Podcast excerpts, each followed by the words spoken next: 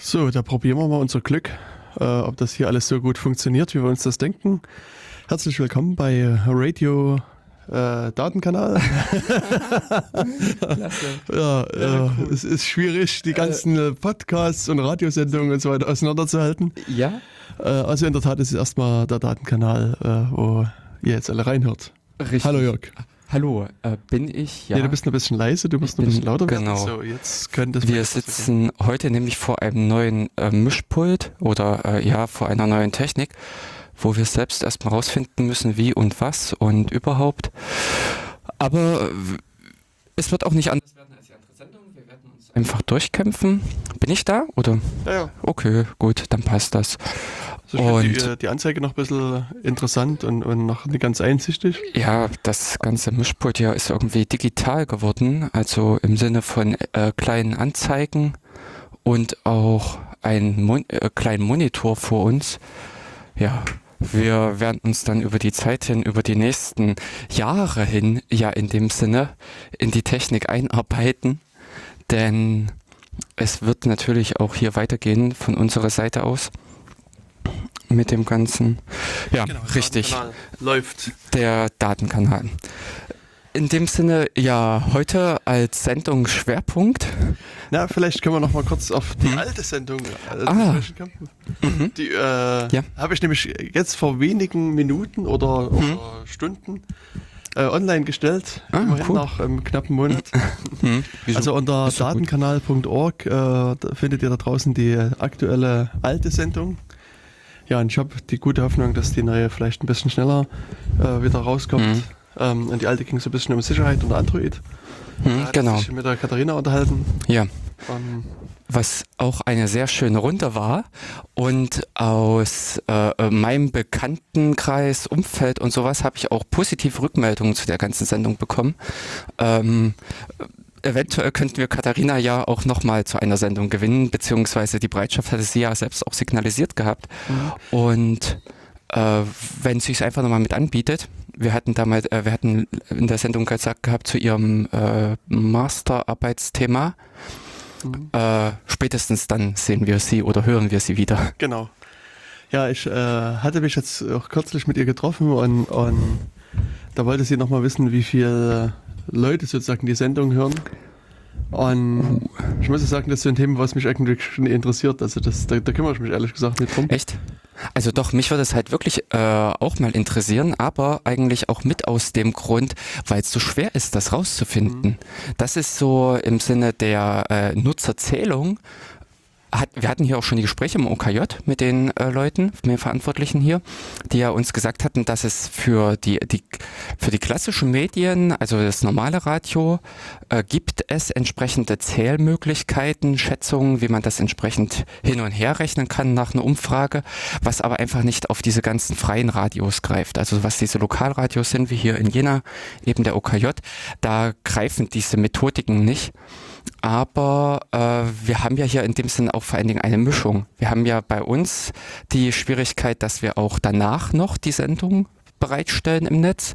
Es gibt den Stream und es gibt in dem Sinne die Hörer am klassischen Gerät. Hm. Aber was würdest du denn schätzen, wie viel, also sagen wir so, was ich, also wie hm. gesagt, Katharina hatte mich gefragt und, und dann habe ich mal die alten Logfiles mir hergenommen hm. und, äh, und die Downloads. sozusagen, was? Die Downloads äh, für dich. Genau, ich habe mhm. einfach sozusagen so mit Seed AWK, grep mhm. und so weiter. Oder mit einem, mit einer, einem Java-Programm, wo ich dann noch eine, eine Maven-Datei dazu geschrieben habe. Ah, ah, ah klasse. nee, nee, nee. Also ich habe einfach so eine, so eine äh, SED und AWK-Zeile halt mir zurecht gebastelt und habe mhm. quasi einfach sozusagen geguckt nach Get-Requests, mhm. die auf äh, äh, Uploads, Podcast und dann MP3, Opus und OGG mhm. enden hm. Und, und habe das halt gezählt. Und was würdest du schätzen, wie viel, wie hoch die Zahl da gewesen ist?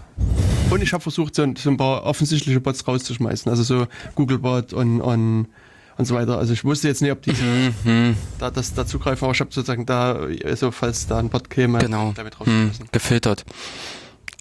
Ich würde jetzt mal einfach so die Zahl 60 in den Raum werfen, in Summe. Über beide Formate. Pro, pro Monat? Ja, pro Monat, also mhm. pro, äh, pro Sendung. Also die Zahl stimmt insoweit, als dass ungefähr die ersten beiden äh, Zahlen stimmen. Es fehlen nur noch drei Nullen. Hä? Also ich habe jetzt sozusagen die Monate äh, November, Oktober, September und August, also, also Ja. und das waren zwischen 40 und 60.000. Also die, die Zahl, die rauskam, war zwischen 40 und 60.000, Tausend. was mich auch erstmal ein bisschen überrascht hat. Und, und also es gibt äh, unter Hm. anderem Leute, die, die sozusagen das per BitTorrent runterladen, wo sozusagen das ja so in genau. 1 Megabyte Chunks runtergeladen wird, was wo natürlich dann äh, also so ungefähr 80 bis 100 es Aufrufe letztlich gibt. Hm. Ich Also wenn überlege, man sozusagen standardmäßig das Ganze macht. ich, äh, es läuft doch ein Apache, oder? Es Ja. ist ein, äh, Ja, es ist so eine Kombination aus Nginx und Apache. äh, ich habe nämlich gerade überlegt, ob du es im Log-File rausbekommst, äh, aufgrund der Download-Größe. Ja, und das will ich jetzt auch nochmal machen, dass, dass, dass ich jetzt sozusagen einfach die, die Dateigrößen Hm. addiere und das einfach durch die Dateigröße der MP3, Opus und Octdatei dividiere.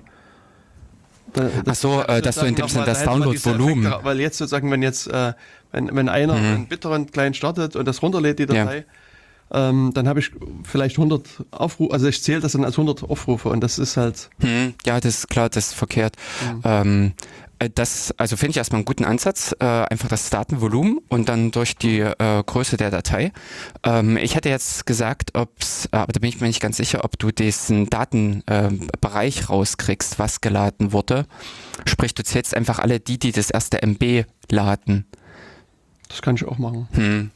Ich meine, da müsste ich einfach nur nach der Zeit halt einfach gucken. Ja, genau, sowas. Ja, aber grundlegend, also ich kenne es auch von anderen Webseiten her, äh, also konkret hatten wir ja damals diese Uniskripte, wo ich auch versucht habe, die Logs auszuwerten äh, und die Besucher zu analysieren, was sie aufrufen, wie sie im Prinzip über die Seiten gehen. Und das ist schon schwierig. Also das ist das, äh, ich habe damals auch Benutzer identifiziert oder identifizieren können, die die äh, Unterbrechung drin hatten, die im Prinzip früh äh, die Seite aufgerufen haben und Nachmittag erst die PDF-Datei gezogen haben und so weiter. Also war für mich das äh, Erschreckende, also naja, äh, ist jetzt nicht so abwegig, aber man, dass man Benutzer über unterschiedliche IP-Adressen hinweg und äh, auch ähm, also Browser hinweg war es, glaube ich, da nicht, aber äh, dass man sie wiederfindet.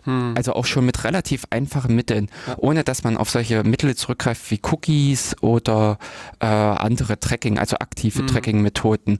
Wirklich hier nur das rein passive, äh, dass man äh, mitloggt, das, was üblich ist, aus diversen anderen Gründen halt auch mit, die Zugriffe, welcher naja, Browser, also User Agent in dem Falle dann immer, äh, hat für, über welche Adresse auf die Seite so und so zugegriffen. Hm. Aber wie hast du jetzt über verschiedene IP-Adressen das dann weiterverfolgen können? Äh, weil er dann wieder genau auf dieser Unterseite eingestiegen ist und vom Verhalten her habe ich die dann, also der User Agent ist schon ziemlich eindeutig, was halt immer klappt. Und wenn die Leute dann äh, eine ge gewisse Zeit danach wieder dort reinspringen, habe ich sie halt miteinander vermischt. Hm, okay. Hm. Also es ist so ein äh, in der breiten Masse, also wenn bei mehr Besuchern wäre es nicht gegangen, weil dann hättest du einfach zu viele Fe Falsch äh, Fehlzuordnungen gehabt. Aber hier war es auch so, dass ich dann äh, die Menge der Zugriffe, was ja auch viele waren, einfach durch die Bots und diverse andere Sachen, dass die, dass ich die reduzieren konnte, sodass dann am Ende eine Handvoll übrig bleibt und äh, in der Re ja, da sind schon einige Besucher dabei, die man dann äh, Verfolgen kann. ja, genau. Hm. Hm, Kannst also hättest du die mit Namen dann ansprechen können am Ende. Nee, das glaube ich nicht. Also, äh, dass ich die in dem Sinne, man hätte ihnen ja die Vorlesung zuordnen können, Mhm. man hätte vielleicht noch über vielleicht über die Kombination der Skripte, Mhm. die runtergeladen wurden, dass man da hätte sagen können, was das für ein Fach ist, eventuell, weil da kann man ja in dem Sinne theoretisch den Stundenplan rückrechnen.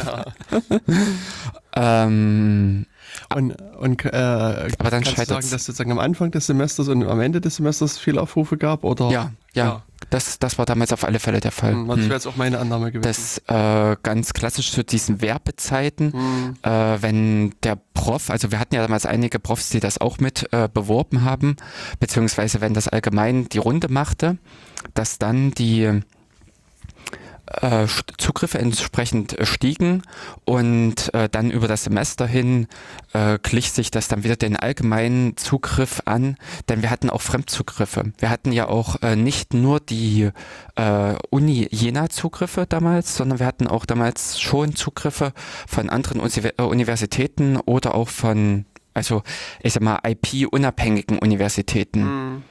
Und so, äh, ja, und so dass man an der Stelle halt auch die ähm, Benutzer in dem Sinne so ein bisschen im Gesamtverhalten, also oder die Masse der Benutzer mhm. in dem Sinne betrachten konnte. Na, ich äh, mhm. fällt mir ein, ich hatte vor einiger Zeit mal eine E-Mail gekriegt von einem Professor, ich weiß nicht, ob es Topologie gewesen ist. Oh. Und mhm. der äh, hatte sozusagen die, das Archiv noch ein bisschen mir zugeordnet und meinte, mhm. dass in der, ach nee, es waren elliptische Kurven. In dem Skript von elliptischen Kurven war irgendwie ein mhm. Fehler drin mhm. und hat er mir dann sozusagen den Beweis korrigiert und, und, äh, mhm. und das oh, cool. konnte ja. ich dann halt eben anpassen. Ja. Noch Aha. Hm. Also insofern ist halt noch nach. Äh, also jetzt auch die, keine Ahnung, acht Jahre oder sowas, was es her ist. Ja, ja. Äh, ja hat es noch so ein bisschen Restwirkung, aber äh, grundlegend ist es ja gestorben. Ja, mhm. leider. Also aber ich muss aber sagen, ich habe bei mir noch äh, äh ein äh, äh, Skript liegen über, ich glaube, algebraische Zahlentheorie. Mhm. Und, ähm, und das habe ich so angefangen zu überarbeiten, aber vermutlich muss ich es einfach mal in das äh, mit reinkippen, mhm. mhm. in die Seite und dann nach und nach mal meine Veränderungen mit, mit reinkommitten. Mhm. Also einfach machen. Wäre es zumindest erstmal mit dem Archiv drin und ja. Ah, okay. Und nicht verloren. Genau. Ja. Aber ich hatte im Prinzip diese Benutzerverfolgung auch in einer größeren Seite damals mhm. ausprobiert, wo ich Zugriff auf die Logs hatte. Mhm. Ähm, das war halt ein Webshop, wo äh, ja ein, äh, eigentlich nur ein einfaches Produkt verkauft wurde. Ich sag mal in unterschiedlichen Ausführungen rot, gelb, grün und habe da mich auch versucht im Prinzip an der ganzen Analyse und äh, in den ersten Ansätzen funktioniert das relativ einfach. Also dass man in dem Sinne die Benutzer findet, identifizieren kann und solche Dinge alles, inklusive dann dieser äh, einfachen Fragen, die man aus dieser äh, Marketing-Sicht hat, äh, wo kommen die Be äh, Leute her, wo gehen oder wo gehen sie weg? Das mhm. ist ja im Prinzip auch immer diese äh, Frage, beziehungsweise im Shop ist die Frage, wo brechen sie ab? Mhm. Also sprich, äh, die, wo ist eventuell die Hürde, was man da an der Stelle hat. Und äh, ich habe das Ganze äh, int, äh, interessanter oder für mich war einfach der, äh, das, der Hintergrund des Ganzen, die Bugs zu finden. Okay. Das, was man äh, in der Regel hat, dass du tote Links, also das ist so ein klassisches Ding, tote Links, dass äh, irgendwelche Seiten und wenn man eine, ein gesamtes Internetportal, also so einen kompletten Auftritt hinreichend groß gestaltet hat, dann hat man viele Querverweise unter den Seiten und mit irgendwelchen Änderungen oder sowas gehen Dinge kaputt. Wir was, werfen auch kein 404. Doch, die werfen dann in 404, aber es fällt halt nicht auf. Und äh, also dem Benutzer fällt das auf. Und im Log musst du halt aktiv nach den 404 suchen beziehungsweise stehst du dann vor der Frage, woher kommt dieser Link? Also wenn die Inhalte der Seiten dynamisch generiert sind, äh, musst du dann erstmal rekonstruieren, wie er auf diese vorherige Seite gekommen ist, um rauszufinden, wo hat er den Link angeklickt, wie kam dieser defekte Link zustande. Inklusive dessen, dass du dann natürlich wieder anfängst und das hatte ich auch jetzt in der jüngeren Vergangenheit mitgehabt, und bastelst dann zusammen äh, an den Browserversionen. Also du hast, äh, wenn du dann JavaScript-Richtung reingehst, ist JavaScript Funktion XY unter IE5 oder 6 nicht verfügbar. Also jetzt als extrem. Und dementsprechend wird irgendwas verkehrt generiert und dann landen die irgendwo. Und äh, also oder bekommen halt einen falschen Link generiert, klicken da drauf und haben dann ja äh, ich sag mal im Prinzip den 404 oder es gibt dann noch, je nachdem wie gut im Prinzip die Anwendung, die Webseite gebaut ist, kann das zu unschönen Verhalten führen. Äh, wer hat, äh, ich, also bei einem Projekt, da war so eine au, äh, automatische Abmeldefunktion drin, wenn man im Prinzip wieder auf die Hauptseite gegangen ist und also Hauptseite im Sinne diese Seite, wo hinten hinter dem Slash nichts steht. Mhm. Und wir hatten dummerweise waren auch mal solche Fehler drin, dass die Bild-URLs falsch generiert wurden. Also dass du, dass die Leute einfach auf die Seite gegangen sind, dort wurde ein Bild geladen mit einer falschen äh, falschen Verweis auf ein Unterverzeichnis. Der Browser hat im Prinzip auch das Unterverzeichnis sauber aufgelöst, hat den Zugriff versucht und buff, hat damit natürlich jedes Mal wieder den Client abgemeldet, was total lustigen und chaotischen Verhalten, mhm. also oder äh, schwer nachvollziehbaren Verhalten für den Benutzer geführt hat. Mhm. Aber interessanterweise fällt mir nur gerade ein, mhm. ich habe äh, jetzt in den letzten Tagen mit OTRS hm. freiwillig, unfreiwilligerweise arbeiten müssen. Mhm. Und ähm, und da ist mir jetzt auch aufgefallen, dass mich das OTRS aus unklaren Gründen manchmal abgemeldet hat. Mhm. Also mitten in einer Aktion und dann war es wirklich so, dass ich manchmal zwei, drei Mal, mhm. also wirklich bei der nächsten und übernächsten Aktion wieder abgemeldet wurde und dann ging es wieder für eine halbe Stunde. Und dann, dann mhm. wurde ich immer wieder abgemeldet und dann ging es mal wieder. Und, und, aber es, ich konnte jetzt erstmal kein Muster feststellen, warum ja. ich jetzt abgemeldet wurde oder nicht. Also es ist teilweise halt schwer nachvollziehbar, was da so die Anwendung, die Webseiten im Hintergrund mhm. treiben. Ähm, denn ich sag mal, es kann ja zum Beispiel auch in, also schwierig jetzt zu sagen, was, äh, wie es da dein, äh, wie dein Verhalten war, aber ob das eventuell auch ein aktives Abmelden ist, weil die Webanwendung festgestellt hat, uh, das könnte ein böses Verhalten sein. Denn kann sein. Ich meine, es kann auch sein, dass sozusagen der Administrator des OTRSs da auch irgendwas gemacht hat oder vielleicht einen Webserver neu gestartet. Ja, richtig, genau. Hm. Äh, das äh, das kann ja in dem Sinne, wenn der Session-Speicher, die äh, Cookies mhm. nur im RAM liegen, das heißt in dem Sinne, der Prozess wird recycelt und äh, damit sind dann die Sessions verloren. Ja. Ist im Grunde kein schönes Verhalten gegenüber dem mhm. Benutzer, aber äh, bei einigen Surfern oder bei einigen Anwendungen ist das auch in dem Sinne eine normale, äh, also die Standardkonfiguration. Hm. Ja. Und äh, was aber, äh, also jetzt nochmal zurückzukommen auf dieses Thema der Analyse, äh, ich hatte im Prinzip dann auch immer wieder versucht weiterzugehen, also diese äh, wirkliche Benutzererkennung und Verfolgung mit der Frage im Prinzip, ob man diese Benutzer auch durch ihr normales äh, Verhalten, also ich sag mal durch das passive Lauschen, äh, entsprechend verfolgen kann oder wie weit man sie verfolgen kann. Und teilweise habe ich da wirklich auch schöne Zusammenhänge gefunden gehabt mhm. damals. Was aber äh, da, äh, also es kommt halt immer sehr mit auf die Seitenstruktur drauf an. Mhm. Wenn du im Prinzip die Benutzer aufgrund des äh, tiefen Einstiegs in eine Seite wiederfinden äh, kannst oder was zum Beispiel ist, wenn Sie den Tab offen lassen, ich sag mal, klappen den Laptop zu, gehen an einen anderen Anschluss und springen von dieser Seite plötzlich auf eine andere Seite. Das heißt, du hast diesen Referrer, mhm. dann ähm, kannst du damit auch schon wieder die Zuordnung so ein bisschen machen über die IP-Adresse eben hinweg. Also genau. äh, das heißt in dem Sinne, also ich sage jetzt mal, äh, was wir auch schon besprochen hatten, Tor oder sowas, würde man an der Stelle auch schon wieder aushebeln. Mhm. Weil? Weil Tor nicht referiert. Ach so, ja. Äh, also gut. und es ist auch so, dass ähm, also wenn du jetzt sozusagen Browser, also tab-übergreifend brauchst, also äh, es, die, die Cookies liegen in einzelnen Cookie-Containern. Mhm. Ah, und, das wusste ich. Also wenn ich mich zumindest richtig ja. erinnere, ist es halt so, dass, dass wenn du sozusagen zwei ja. Tabs offen hast, hast du sozusagen zwei Cookie-Container, hm. wo die drin gespeichert sind. Hm. Und, also, und da, da, also das soll eben auch diese Rückverfolgung erschweren. Ja. Und Referrer werden grundsätzlich, also ich weiß nicht mehr, ob sie nur die Hauptdomain mitsenden oder ob sie gar keine Domain mitsenden. Also du kannst auch im Firefox einstellen, dass er sozusagen als Referrer den richtigen Referrer mitsendet mhm. oder einfach immer nur den, den Domain die, haben, wo genau. du gerade bist. Ja, genau. Oder gar nicht. Und, ja, genau, hm. leer. Das war vom Opera her äh, auch früher jedenfalls die Standardeinstellung, dass die auch keinen genau. Referrer übertragen haben. Und äh, ansonsten, ja. Hm. Und also ich kann da nur äh, verweisen auf die, die Hackspace-Seiten. Es gibt ja im Hackspace immer eine Infosec-Runde. Mhm. Und mhm. da hatten wir mal so das Thema Referrer bisschen länglicher diskutiert. Mhm. Also was das ist und, und was man machen kann und so weiter und so fort. Ja. Und das, das fand ich auch damals recht interessant. Ja. Und ähm, ja, und da gab es aber dann die Diskussion, es gibt nämlich bei HTML5, genau, gibt es irgendwie so eine Art Ping-Attribut. Ja, das gibt es, genau. Genau, weil das, wenn du sozusagen auf einen Link klickst, wird irgendwas anderes, eine andere genau. Ressource angepingt. Mhm. Sodass du eigentlich messen kannst, dass jetzt der Link angeklickt da, worden ist. Genau, dass dieses Element betätigt wurde. Genau, ja. und das, da muss man dann auch wieder dran denken, das kannst du im, im Firefox wieder ausschalten, dieses Pinging. Mhm.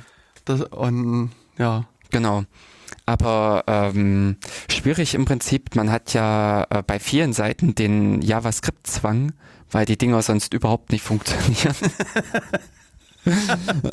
ähm, weil man in dem Sinne sonst überhaupt nicht mit dieser Seite arbeiten kann. Mhm. Und über JavaScript äh, lässt sich dann wiederum hintenrum viel machen, inklusive im Prinzip des Abfangens der äh, des eigentlichen Click-Events, mhm. um es dann zu manipulieren. Genau. Deswegen ist es halt immer mal ganz sinnvoll, das auszuschalten, JavaScript.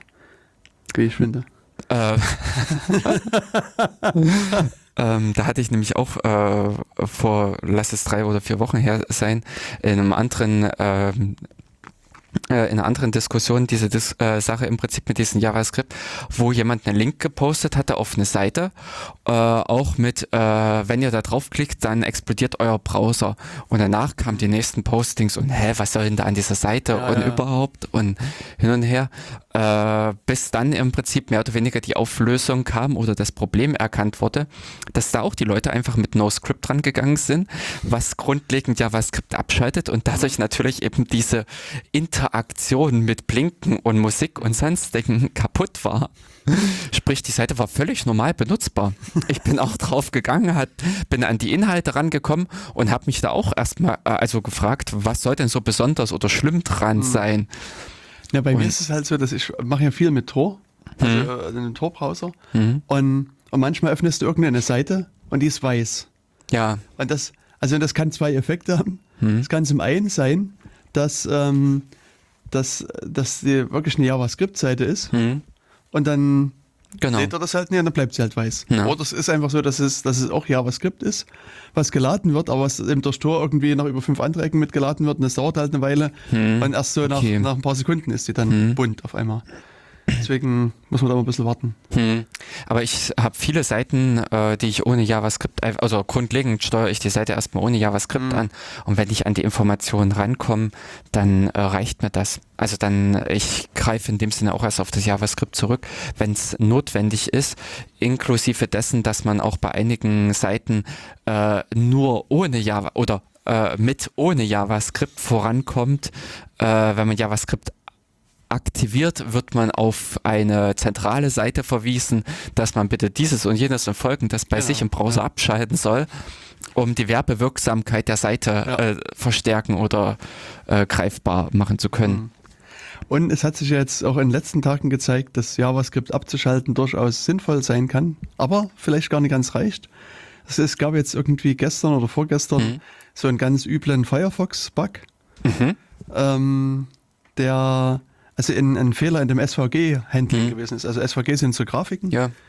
Und, äh, und äh, also ich habe halt jetzt das auch nur erstmal das Ganze so fragmentarisch mitgekriegt, aber du könntest wahrscheinlich einen ganzen Browser übernehmen. Du könntest sozusagen, soweit ich das jetzt mitgekriegt habe, mhm. ähm, äh, relativ viel Unfug damit treiben. Und da, also ich hatte jetzt nochmal heute so, durch, so die, die Bug-Foren da geguckt mhm. und also da im Firefox hat das seit mindestens fünf Jahren existiert, der Bug. Mhm. Und und das eigentlich Krasse ist, dass der sozusagen dadurch gefunden wurde, dass irgendjemand offensichtlich in irgendwelchen Kinderpornoforen unterwegs gewesen ist mhm. und sich entweder da diesen das eingefangen hat oder mhm. explizit ah. danach gesucht hat. Das ist halt noch oh. nicht ganz klar. Also jedenfalls hat, also das ist ja auch halbwegs bekannt, dass das FBI in dem schönen Darknet mhm. sehr viele Kinderpornoforen selber betreibt. Mhm und versucht dann sozusagen die Kunden äh, mhm. zu schnappen und die äh, versuchen aktiv Firefox Exploits auszunutzen, um dann halt sozusagen die, die Nutzer zu de-anonymisieren. Und das könnte man halt mit dem Exploit entsprechend auch machen. Und die haben das sozusagen aus dieser aus dieser Börse raus extrahiert mhm. und haben das dann also zum einen Firefox geschickt und das landet dann unter anderem auch auf der so einer äh, großen Mailingliste von Tor. Mhm. Und, und dann hat Firefox halt dran gefixt, Tor hat drum gefixt und Tor hat irgendwie gestern ein neues hm. Release rausgebracht, was diesen Bug schützt und, und Firefox müsste jetzt auch. Äh, nachgezogen haben. Also ich glaube, hm. die haben auch schon ein neues Release hm. rausgehauen. Aber in dem Sinne ist auch schon die aktive Ausnutzung dieser Lücke im Internet vorhanden. Genau, ja. also die war schon vorhanden. Also ja. man mhm. weiß nicht, wie lange, also wie gesagt, das FBI scheint das aktiv eingesetzt zu haben, schon eine ganze Weile. Mhm. Und wie gesagt, irgendjemand hat das dann rausgefunden und hat das dann ans, hm. ins Tageslicht geholt und hm, hm. Leute ausgenutzt. Ja, gut, aber von diesen Lücken oder von diesen Schwachstellen äh, wird es ja noch so etliche geben hm. in sämtlicher Software. Was, äh, ja, hm. Und das ist eigentlich krass, also wenn man so, so Berichte zu liest zu diesen Kinderpornoforen, Hm? das, also ähm, es, es muss früher da recht viele da gegeben haben. Also gibt es vermutlich auch immer noch viele. Mhm, ja. Aber es gibt nur wenige, die sozusagen professionell betrieben werden, weißt du, wo man, wo die Seite immer erreichbar ist und, und wo man, wo es wahrscheinlich irgendwie eine große Auswahl an Bildern gibt Ja. und so weiter. Und es ist halt, es hat sich jetzt in der Vergangenheit immer wieder herausgestellt, dass der Betreiber der Seiten immer das FBI gewesen ist. Das heißt also wirklich, die guten Seiten sind äh, wirklich nur Ja. ein Honeypot. Genau, und da also ist jetzt schon so die Annahme, wenn man sozusagen, also äh, jetzt die große Darstellung ist ja im Darknet gibt es nur irgendwie Waffenhandel und Drogenhandel und, Genau, und, und- immer wenn man sozusagen so eine professionell geführte Seite findet, dann weiß man eigentlich, Das- die, wer die wirklich betreibt. Das, also, Also- ich weiß nicht, ob das wirklich so ist, aber Mhm. äh, Eventuell wird die Hälfte Die des Darknets ist- ist vom hoch, genau. FBI. Und da, du hast ja am, Anfang relativ viele Sendungen mitgenannt. Ähm, oder nicht Sendungen, aber so Ereig- also so Veranstaltungen. Hm. Und mir fiel jetzt nur gerade ein, es gibt also morgen am 1.12. Hm? kann man sich eine Sendung angucken auf dem SWR. Nee, heute. Ach so, stimmt, heute Wir ist sind heute 1.12.. schon. Ja, richtig. Ja. Ich lebe noch im Gestern. Ah, Ähm, also heute, jetzt weiß ich die Uhrzeit nicht aus dem Kopf, aber ich glaube heute Abend irgendwie 22 Uhr im SWR hm. ähm, kommt eine Sendung, das ist das Wissenschaftsmagazin Odysseus heißt das. Und die haben so eine große Sendung zum Thema Überwachung und Sicherheit im Internet und so weiter gemacht. Und da gibt es halt auch so einen kleinen Teil in der Sendung, der sich mit ähm, dem Darknet beschäftigt. Und ähm, ja, und da kann man also sozusagen auch ein bisschen was zum Darknet lernen, wobei eben das äh, die ähm, sich so ein bisschen darauf spezialisiert haben und gesagt haben, also Darknet, also dass es, dass es da Waffen- und Drogenhandel und so weiter gibt, das ist jetzt sozusagen allgemein bekannt. Aber was für einen anderen Zweck hat denn das Darknet noch? Das ist ja jetzt nie nur dafür geeignet. Und, und die haben halt sozusagen dann ein paar Interviews geführt, unter anderem mit mir. Deswegen Ah. weiß ich davon. Oh, Und ich habe dann halt versucht, so, einen, ähm, so ein paar andere Zwecke damit aufzuzeigen. Und auch mit einem russischen Menschenrechtler, ähm, äh, Menschenrechtsaktivisten, ist glaube ich der richtige äh, Ausdruck, Andrei Soldatov heißt der, äh, haben also Leute da interviewt und, und geguckt, hat denn das, das Darknet auch sozusagen einen Nutzen? in ja, genau. Ja. Und ja, und die Sendung wird eben heute Abend ausgestrahlt, in der Tat 22 Uhr auf dem SWR. Kann man sich jetzt schon im Internet angucken. Hm. Und es wird dann auch, also der, der Redakteur meinte, dass, dass daraus auch noch für Dreisat Nano eine Sendung entstehen wird und, und auch für den SWR macht, macht er doch noch mehrere Sendungen. Also das, also das war eine Aufzeichnung, also wir haben irgendwie, ich weiß nicht, vier oder fünf Stunden hier in Jena aufgezeichnet und da kommen dann so verschiedene andere Ze- Sendungen noch dabei raus. Mhm. Das ist ja sehr Und, schön. Also ich hatte einen guten Eindruck, es war jetzt nie, also nicht so eine, also ich hatte schon RTL-Aufzeichnung, wo irgendwie Kamera aufgebaut, drei Sätze sagen und wieder abgebaut und dann weiß man, was dabei rauskommt. Ja. Und, und hier, das war halt also schon fundiert und er hatte sich auch belesen und wusste da ein bisschen Hm, zu dem Thema und wusste auch sozusagen ein paar Fragen zu stellen. Das ist, ist also da merkt man, dass, dass die Leute sich auch mit dem Thema beschäftigt haben und, und dass vielleicht am Ende auch eine schöne Sendung rauskommt. Genau, dass dann insgesamt das gesamte äh, Programm über die gesamte Zeit hin mit einem entsprechenden äh, Basis oder Inhalt gegeben ist. Hm. Genau, also wie gesagt, Empfehlung, erste Empfehlung der heutigen Sendung. Richtig. SWR Odysseus 22 Uhr, 1.12. Oder Internet. Oder Internet, genau. Wollen Genau. wir gleich Jörg, der hat aber hier noch ganz viele mehr Unterlagen und Materialien gesammelt. Mal gucken, bin gespannt, was er aus seiner äh, schönen Kiste hier rauszieht. Nee, äh, wir können ja gleich mit der nächsten Ankündigung, äh, die ja auch wieder mehr oder weniger von dir mit ist, vom 12.12. oder den 12.12. Äh, da wirst du jetzt mehr dazu sagen können, da du das ja auch, also ich habe jetzt nur eine E-Mail von dir gelesen, dass im Thüringer Landtag wird es eine Gesprächsrunde am 12.12. 12 Uhr 12. 12.12 Uhr. Nee, nee, Nein, das war ein Schatz. Nein. Also in der Tat am 12.12., das ist also jetzt gar nicht mehr so lange hin, das ist ähm, der nächste Monat, Montag in einer Woche, also jetzt so in, in, in elf Tagen quasi, ähm, gibt es eine Veranstaltung, die ist organisiert worden von der rot-rot-grünen Landesregierung und die heißt Thüringen Digital Gesellschaft. Ach ja.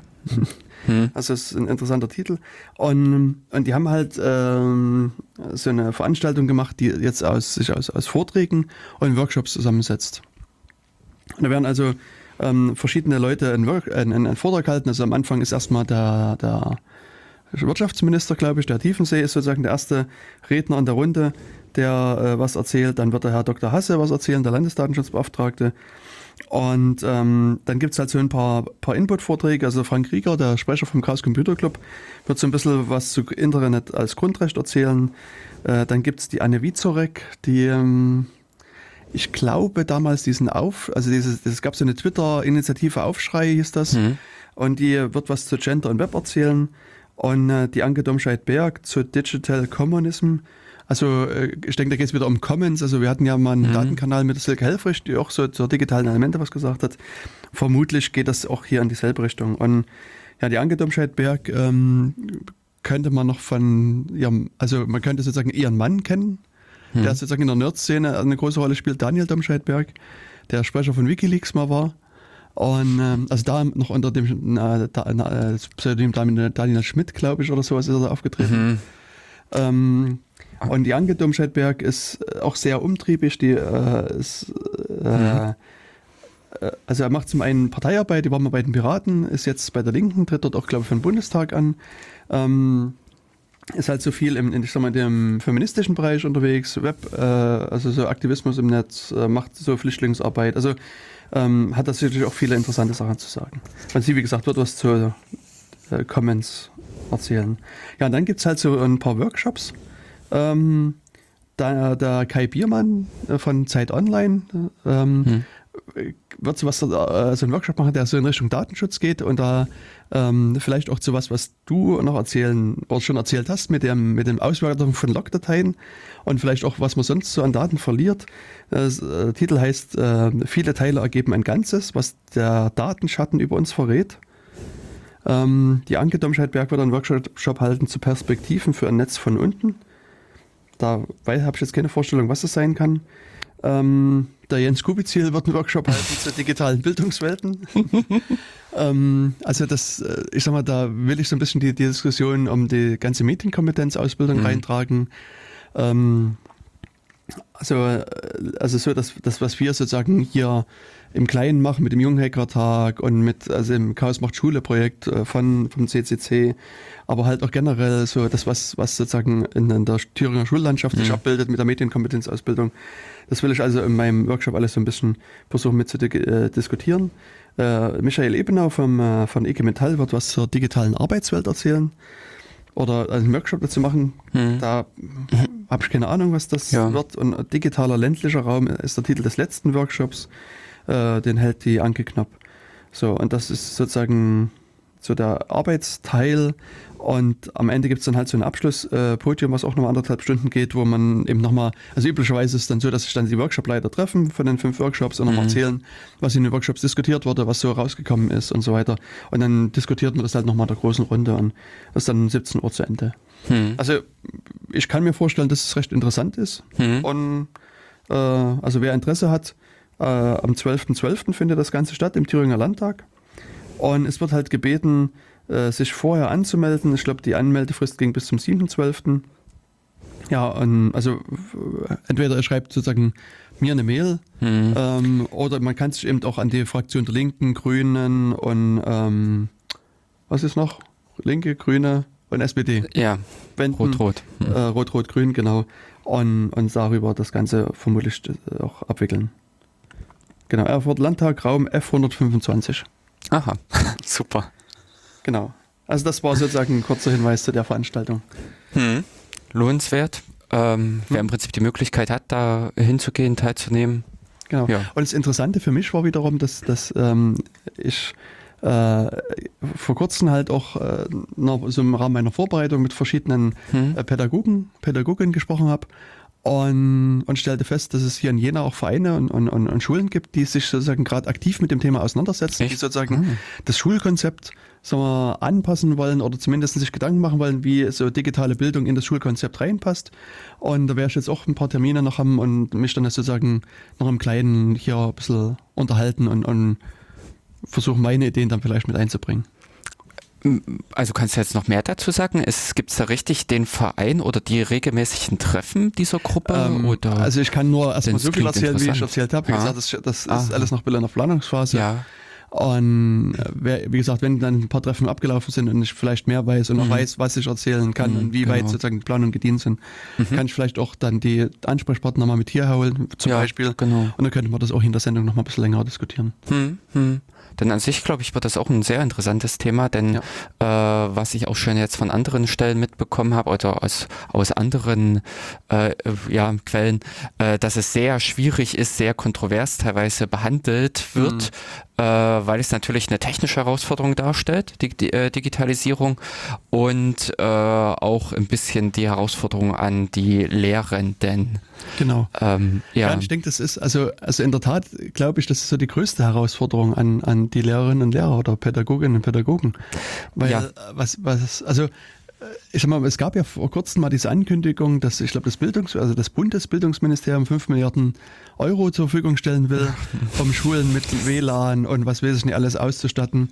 Und, äh, und, und dann hat irgendein Lehrerverband groß aufgeschrien und hat gesagt, das ist, also, äh, ihr macht ja unsere Kinder kaputt mit dem Internet, das wird sich eh nie durchsetzen und so weiter. Und das ist ja alles ganz, ganz schlimm und so weiter. Und, und ich finde, also, also, das, also wenn man so einen Gedankengut schon in sich trägt, weißt du, du sagst, das, das, das Internet ist böse und das macht uns alle kaputt und so weiter. Also das, das, ich meine, also überleg mal, wie viele Stunden am Tag du im oder mit dem Internet arbeitest, weißt du? Und wie viel das, das, das alle anderen arbeitest. Ich würde es vielleicht jetzt nochmal kurz entschärfen. Ich, äh, ich weiß es nicht genau, aber wer da gesprochen hat, ob das nicht wieder so dieser kleine schreiende Anteil ist oder sowas. ja, ich glaube, das war ähm, der Vorsitzende Ah, okay. Ja, gut. Lehrerverband, wenn ich mich Dann jetzt richtig erinnere. die sollten natürlich ihre Worte gewählt äh, wählen.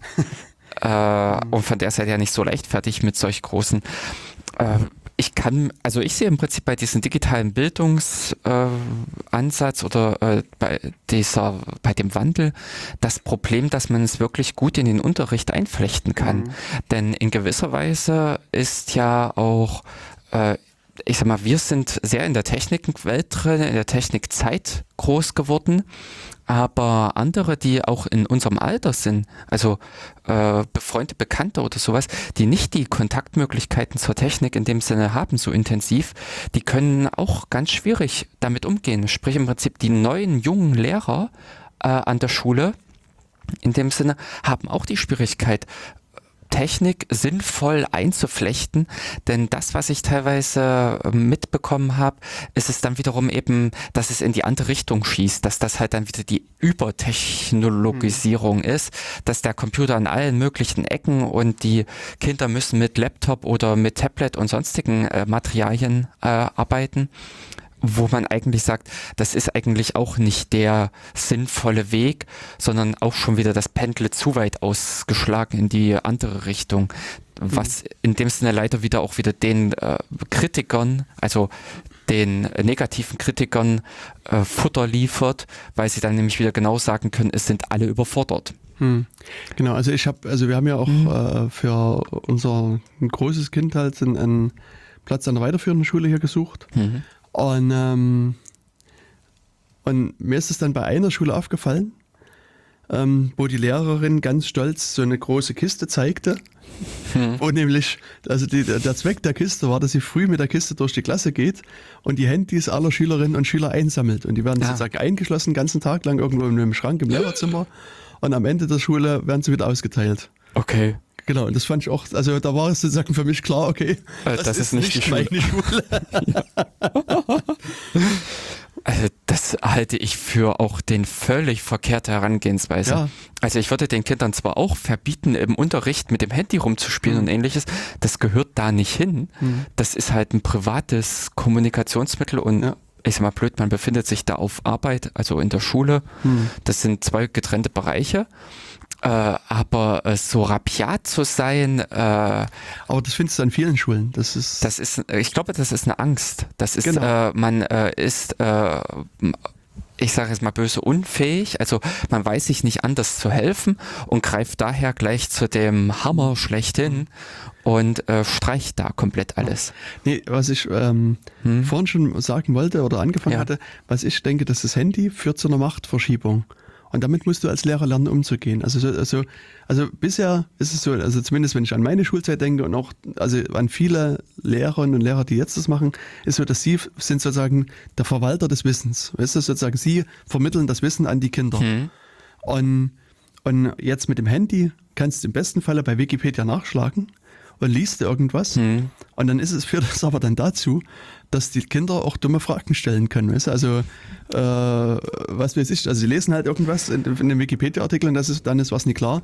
Und da- das, dann fragen sie das den Lehrer und dann entsteht viel, viel schneller die Situation, dass der Lehrer nicht mehr weiter weiß, dass der Lehrer eben sozusagen auch an die Grenzen seines Wissens kommt. Okay. Also ich kann mich noch an meine Ja. Schulzeit erinnern und, und ich habe auch gerade in der Wende, Wendezeitschule gehabt und da gab es halt auch, ich sag mal, der Marxismus-Leninismus-Unterricht, der war halt nicht mehr konform. und dafür gab es halt andere, andere Formen und, und ich hatte bei manchen äh, Schulstunden immer den Eindruck, dass der Lehrer nur sozusagen eine Schulstunde weiter von seinem Wissen war als wir als Schüler. Also dass er sozusagen immer sich aktiv auf die nächste Stunde vorbereitet hat. Ich weiß nicht, vielleicht war das auch nur ein Eindruck von mir. Ja. Aber, äh, und, und, und das ist, das, das passiert letztlich mit dem Handy hier jetzt genauso wieder, dass, dass die Schüler genau. sich also punktuell viel schneller weiterbilden können oder so kurz, also so punktuelles Wissen erwerben genau. können, was der Lehrer in dem Fall nicht hat und wo dann auf einmal so aussieht, als ob der Lehrer vielleicht zu wenig weiß. Weißt? Und da musst du sozusagen als Lehrer eben, ich sag mal, auch deine Rolle anders begreifen, nicht mehr sozusagen als der Ver- Bewahrer und Hüter des Wissens, der das dann sozusagen selektiv an seine Schüler ausstreut, sondern musst halt mehr so eine Managementposition haben. Also dass du sozusagen genau. das dann auch so mit diesen Fragen dann arbeitest und dann vielleicht sagst, okay, das weiß ich auch nicht, versuchen wir mal gemeinsam rauszufinden, die Frage, was könnte denn sein, diskutieren das mal und, oder was auch immer. Genau. Und dann ist es auch wieder, also man dann, dann wird am Ende aus meiner Sicht nicht die Position als, als Lehrer in Frage gestellt, sondern es, es, aber du musst sozusagen so ein bisschen dein, das Rollenverständnis anpassen. Ja. Ähm, Ich denke, das, das äh, könnte so, so auch ein, ein Problem sein. Hm. Äh, ich habe es halt jetzt ein bisschen mit meinem Schulunterricht verglichen und äh, wenn ich halt zurückblicke, bei mir war in dem Sinne interessant äh, die Abiturzeit. Ich habe äh, die zehnte, also ich habe dann äh, nach der zehnten Klasse erst das Abitur begonnen und habe so. daher drei Jahre gemacht. Hm, Ich auch. Ah, Also bei mir gab es das nicht. Also ich konnte nur. Ach so. Also, nee, doch, ich hätte, ich hätte glaube mit der, mit der 10., mit der 8. Klasse. Ha. Keine Ahnung, weiß ich Ähm, auf alle Fälle würde ich sagen, waren damals die Lehrer bei uns schon sel so selbstbewusst und konnten auch mit äh, schwierigen, komplizierten Fragen in dem Sinne umgehen, denn wir hatten auch einige Experten. Also ich erinnere, erinnere mich zum Beispiel an den Geschichts ich sag mal Freak bei uns mit in der Klasse, äh, der auch wirklich super äh, mit diesen ganzen geschichtlichen Ereignissen, Zusammenhängen und sowas fit war und da ganz gut mit dem Lehrer ähm, auf einer Ebene stand. So dass der Lehrer da auch schon gefordert war. Inklusive, dass ich damals zum Beispiel auch die, äh, das Erlebnis gemacht habe, dass ich im Rahmen der, Informatikunterricht. ja. ähm, äh, ja, äh, vorangegangen bin und äh, dementsprechend der Lehrer gefolgt ist. Genau. Ähm, also es gab damals auch noch andere, die aufgrund der pri- privaten Betätigung einfach wesentlich äh, mehr Erfahrung hatten, beziehungsweise auch durch das Ju Junge äh, auch schneller das Gefühl dafür hatten, besser einfach vorangekommen sind. Und dadurch teilweise einfach auch die Aufgaben des Lehrers äh, ja, torpediert haben, äh, die er dann äh, gestellt hat. Und das hat aber eben damals zur Verwerfung geführt. Also da waren halt auch Lehrer dabei äh, in einigen Jahren, die damit nicht umgehen konnten. Genau. Und äh, wo ich aber in Summe über andere Fächer hinweg auch sagen muss, dass äh, die Lehrer doch da in Summe äh, selbstbewusst waren und es in dem Sinne geschafft haben, derartige höhere Anforderungen oder sowas sinnvoll einzubinden. Hm.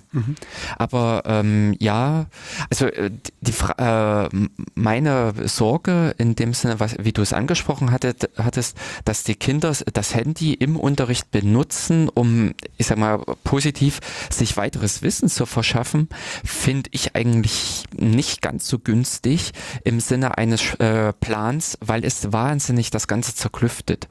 Das ist Ja, das ist aber auch so eine Herausforderung. Also, was ich glaube nie erlauben würde, als Lehrer wie auch als Eltern, ist sozusagen die dauerhafte Benutzung des Handys. Also sozusagen das Handy auf den Tisch zu legen und dann schreibt man sich Nachrichten oder Ja. sowas, das ist halt, also das ist, ist ultra schädlich, glaube ich, weil du wirklich ne- abgelenkt bist vom Unterricht. Also Ja. was, was an, an unserer jetzigen Schule halt gemacht wird, was auch so eine Regelung ist, die mit Eltern, Schülern und Lehrern ausgearbeitet wurde, ist, Mhm. dass, dass die Handys zunächst erstmal am Ranzen verbleiben.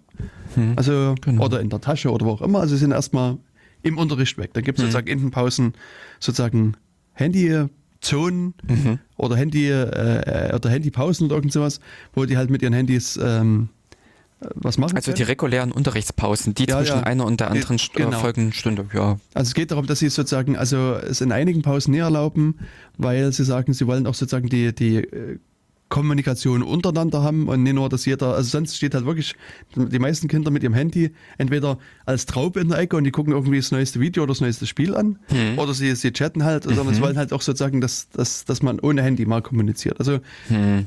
also deswegen gibt es sozusagen so, also zu gleichen Anteilen würde ich sagen, Ja. Mhm. handyfreie Pausen und Handypausen. Und sozusagen im Unterricht ist es dann eben so, dass ähm, es dann eben äh, so Bereiche gibt, wo es eben mal was recherchiert werden soll, wo die Kinder was nachgucken sollen und da können sie halt ihr Handy rausnehmen und dann wird eben eine Aufgabe gestellt, irgendwas zu machen und dann wird es halt gemacht und dann kommt es wieder weg. Und ansonsten ist dann halt so, wenn das Kind halt trotzdem das Handy rausholt während des Unterrichts und irgendwas macht, dann wird es halt dann eingezogen. Also dann ist es halt auch so, dass, Hm. dass Also äh, da würde ich auch erst nochmal den Finger erheben und ja, genau. aber, es ist, in ist dann halt so, dass es der also da wie, also ich meine, es ist letztlich so, wenn ich früher irgendwie mir heimlich eine Zeitung gekauft habe und die unter der Bank angeguckt habe, da kam halt der Lehrer auch und hat es mitgenommen. Also es ist jetzt so Ja. vergleichbares äh, Genau. Verhalten, was ich auch nachvollziehen kann, weil du willst ja, dass die Kinder erstmal am Unterricht äh, teilhaben. Richtig. Ne? Insofern finde ich die Regelung erstmal nachvollziehbar. Hm. Das, äh, beziehungsweise mir fiel jetzt als Vergleich einfach das Schwatzen ein. Dass, Ja. äh, wenn in der letzten Reihe oder sowas halt äh, sich ausgetauscht wurde und dieses und jenes äh, halt äh, Hm. gesprochen wurde, ja, dann ist man unter Umständen rausgeflogen. Ja, Oder das, ja, ja. Wobei ich das, ich muss sagen, da bin da reagiere ich relativ allergisch drauf. Echt? Also das habe ich jetzt festgestellt, dass, dass Hm. die, also eine andere Schule, die ich kenne, die machen das auch sehr aktiv, dass sie die Kinder rausschmeißen. Hm. Und, und ich finde halt, dass das, also ich finde, das ist so ein, so ein Zeichen des In, von, von Inkompetenz. Also wenn, wenn der Lehrer das nicht hinkriegt, die zum, also nicht zum ruhig. Schweigen zu bringen, das klingt jetzt zu hart, aber sozusagen Nee, genau. diese ungewöhnliche Unterhaltung zu Mhm. unterbinden und die Kinder da stattdessen rausschmeißt, ist, ist für mich so eine, so ein, so ein Aufgeben vom Schüler letztlich. Ja, die Frage ist eben, in welcher Konsequenz. Also, äh, wenn du den dann äh, zwei oder dreimal ermahnt hast, ähm, Hm. also man sollte das natürlich in dem Sinne als äh, Eskalationsstufen wirklich sehen. Äh, denn äh, für ein paar Worte oder sowas, und die können ja in dem Sinne auch berechtigt sein. Hm. Man kann ja in dem Sinne wirklich mal ein äh, Stift oder sowas kann runtergefallen sein, fragt seinen Bank Banknachbarn und daraufhin den Raum zu verlassen. Also das, Nee, das, das, das Richtig. Ähm, das sollte es einfach nicht geben. Hm. Aber dass dann im Prinzip die Endkonsequenz, genauso würde ich es hier nicht erwarten, dass wenn ein Schüler im Unterricht eben das Handy mal rauszieht, dass es sofort verschwindet. Ja, nee, das- und ja. solche Geschichten. Hm. Ähm, aber in gewisses Maß oder sowas, also das, äh, die Selbstständigkeit, aber wie wir es vorhin eben auch schon hatten, äh, anklingen lassen oder eben gesagt hatten mit, äh, diese Forderung oder diese Fähigkeit muss ja der Lehrer theoretisch schon immer mitbringen. Früher war sie einfach anders ausgeprägt. Früher hat man eben nicht über das Handy gesprochen, sondern eben über Schwatzen und äh, bei uns, ich denke, also ich, ähm, eben bezüglich Kommunikation fallen mir diese Briefchen ein. Genau. Ja, Also- also, ich meine, das, das ist halt schon immer passiert und das Ja. wird es auch wahrscheinlich immer geben. Das ist, ist normal, aber nee, was, ich- was ich denke, was schon wirklich fundamental ver, verschoben hat, ist, dass jetzt, also das, das Handy ist ja nicht nur ein Telefonwerkzeug, weißt du? es ist halt, ich sag mal, eine Enzyklopädie, die du dabei hast, Ja, quasi, genau. dass das Wissen der Welt steckt in deiner Tasche, du kannst fotografieren, du kannst irgendwie, ich weiß nicht, tausend andere Sachen machen und das gab es früher in der Form einfach nie. Also und, und insbesondere sozusagen, dass du, du instantan Wissen besorgen kannst und eigentlich auch instantan in, dem, in diesem kleinen Gebiet vielleicht schlauer bist als Lehrer, das gab es halt früher auch nie. Also es gab vielleicht einen Schüler, der permanent genau, schlauer ja. war als der Lehrer, aber damit könnte der Lehrer umgehen. Jetzt gibt es vielleicht, also kann, hat jeder Schüler quasi die, die, die Möglichkeit, auch schlauer zu sein, als, also punktuell Ja, schlauer genau. zu sein. Und das, und da ist wieder sozusagen so ein bisschen eine andere Kompetenz einfach gefragt, die ich glaube früher in der Form nie, nie gefragt war.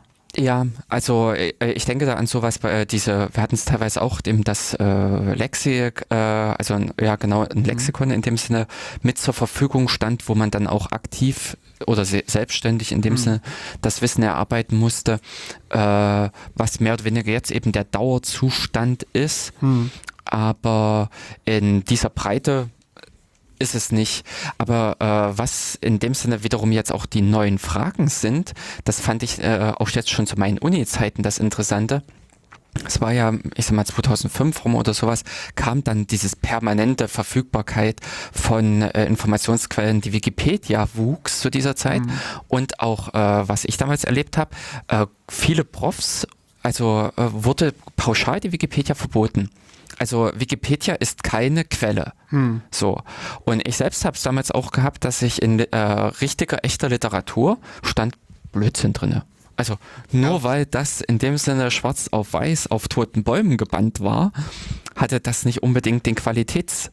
Äh, Hingegen, wo du sagen musst, wie die Wikipedia, hat sich für meine Begriffe sehr zeitig auch schon eben als ein qualitativ gutes Werk gezeigt so dass man an dieser Stelle äh, besser daran getan hätte, wenn man die Leute auch von Anfang an darauf gedrungen hätte, ähm, sel selbstbewusst oder kritisch mit Quellen umzugehen. Hm, genau. Also das ist, glaube ich, auch das, was heutzutage dann eben in diesem Rahmen auch sehr gut äh, im Unterricht auch da äh, mit herangezogen werden kann, wenn ein Schüler unter Umständen auftrumpft und sagt, hier, ich habe gerade herausgefunden, gestern ist das und das passiert oder wie auch immer, halt die allerneuesten Zahlen verkündet, die der Lehrer halt ja, natürlicherweise im Prinzip nicht wissen kann oder nicht präsentiert, aber dass man dann an dieser Stelle eben auch genau diesen kritischen äh, Aspekt bringt oder mit auf, äh, aufgreift, um eventuell mit äh, dieses allgemeine Quellenarbeit, Quellenverständnis äh, zu schulen. Hm. Das genau, das, das hm. ist ja das Thema Medienkompetenz aus hm. meiner Sicht. Ja, und ich, ich so. weiß nicht, ob du dich noch, ob du damals dabei warst. Also wir hatten mal so als, als Luke dieses Projekt Linux an der Schule. Ja. Und wir waren da im, im Der Katz heißt unten. Nee, wir waren im, äh, also in der äh, Staatskanzlei, also im Bildungsministerium, glaube ich, in Erfurt.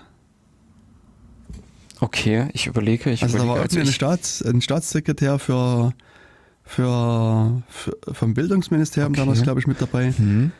Und also es ist schon, schon wirklich ewig lange. Ja, ja, da, äh, ja.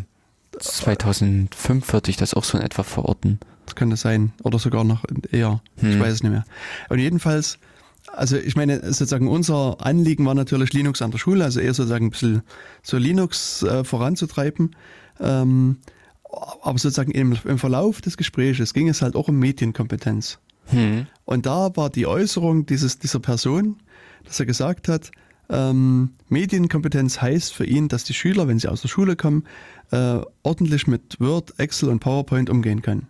Wenn sie das können, ist sozusagen das, das Ziel des Faches Medienkompetenz erreicht. Mhm. Wo ich jetzt ganz unabhängig, ich meine sozusagen als Linux-Enthusiast muss sagen, finde ich die Aussage grundsätzlich schockierend erstmal, weil das, ist, das keine freie Software ist, aber sozusagen unter diesem Stichwort Medienkompetenz finde ich das noch viel, viel schockierender ja. eigentlich, mhm. weil das einfach irgendwelche Werkzeuge sind und, und also das, das ist nicht das Ziel von Medienkompetenz, sondern Medienkompetenz würde ich vielleicht erwarten, dass man jetzt sagt, okay, ich zeige den Kindern, wie zum Beispiel ein Brief ordentlich geschrieben werden muss, weißt du, wie ja, genau. äh, Betreff und Absender und so weiter, wie muss ein Brief aufgebaut sein ja. oder mhm. wie muss eine wissenschaftliche Arbeit geschrieben sein. Das, mhm. Da könnte man sozusagen so langsam dahin kommen, aber äh, viel mehr noch wäre sozusagen der Umgang mit Quellen. Mhm. Also dass ich jetzt genau. mir Gedanken mache, äh, einen Zeitungsartikel, genau. wie bewerte ich den auf ja. Richtigkeit oder Wahrheit oder Falschheit oder mhm. Wikipedia, stimmt das, was da drin ist, wie kann ich das genau. nachprüfen?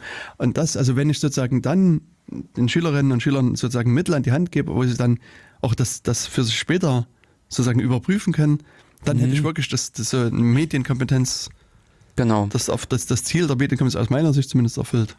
Ja, das sehe ich auch sinnvoller an, dass man den äh, grundlegende Medienstrukturen äh, an die Hand gibt. Sprich, äh, das, was es halt klassisch gibt, ich sag mal Literatur, äh, Zeitungen, eben jetzt elektronische äh, Quellen mhm. in dem Sinne, dass man überhaupt erstmal diese Vielfalt aufzeigt. Äh, denn äh, ja, also diese Vielfalt aufzeigt und äh, grundlegend dieses äh, kritische also dieses eben, wie ich es vorhin sagte, nur weil es da schwarz auf weiß steht, hat mhm. das noch lange nicht mehr äh, einen höheren Wahrheitsgehalt äh, als ein, ja, ein elektronische, äh, in, eine elektronische Information.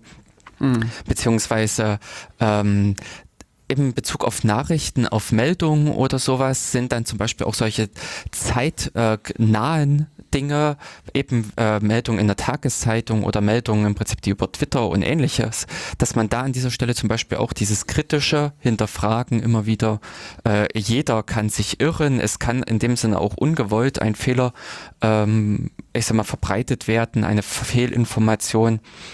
Und äh, dass man äh, sich damit ordentlich auseinandersetzen kann.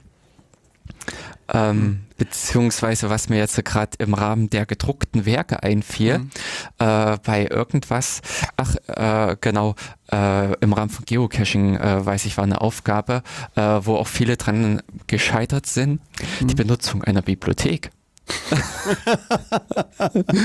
das, was man im Prinzip, äh, also äh, als Student oder sowas, äh, wenn du die typischen Kürzel aus der Tulp hm. äh, siehst, also die, die, die das, ja, dieses Ding, da sagst du sofort auf einen Blick, okay, das ist äh, ein Kürzel aus dem Buch und mhm. dann brauchst du dir im Prinzip noch raussuchen, ja. äh, die entsprechenden Sektionen und äh, ja, letztendlich Regal und alles. Mhm. Aber äh, diese, äh, wie ordnet man etwas an? Also, dass mhm. Bücher äh, ich sag mal, thematisch geordnet sind, dann wiederum nach, äh, ich sag mal, alphabetisch, chronologisch dann und solche Sachen, äh, damit kommen Leute halt echt nicht klar. Hm, ich weiß. Und das sehe ich zum Beispiel auch so ein äh, Ding, was man vielleicht aus archäologisch-historischen Gründen auch den Schülern mitgeben sollte. Mhm. Äh, denn das ist auch so ein bisschen Basisgrundwissen. Gut, heutzutage braucht man es teilweise halt nicht, weil es letztendlich alles über eine Suchmaschine in irgendeiner Form verfügbar ist. Aber als Grundfertigkeit äh, sollte auch in dem Sinne Schule derart der alte Ver, ja, Kulturtechniken. Ja, Kulturtechniken mitgeben. Genau.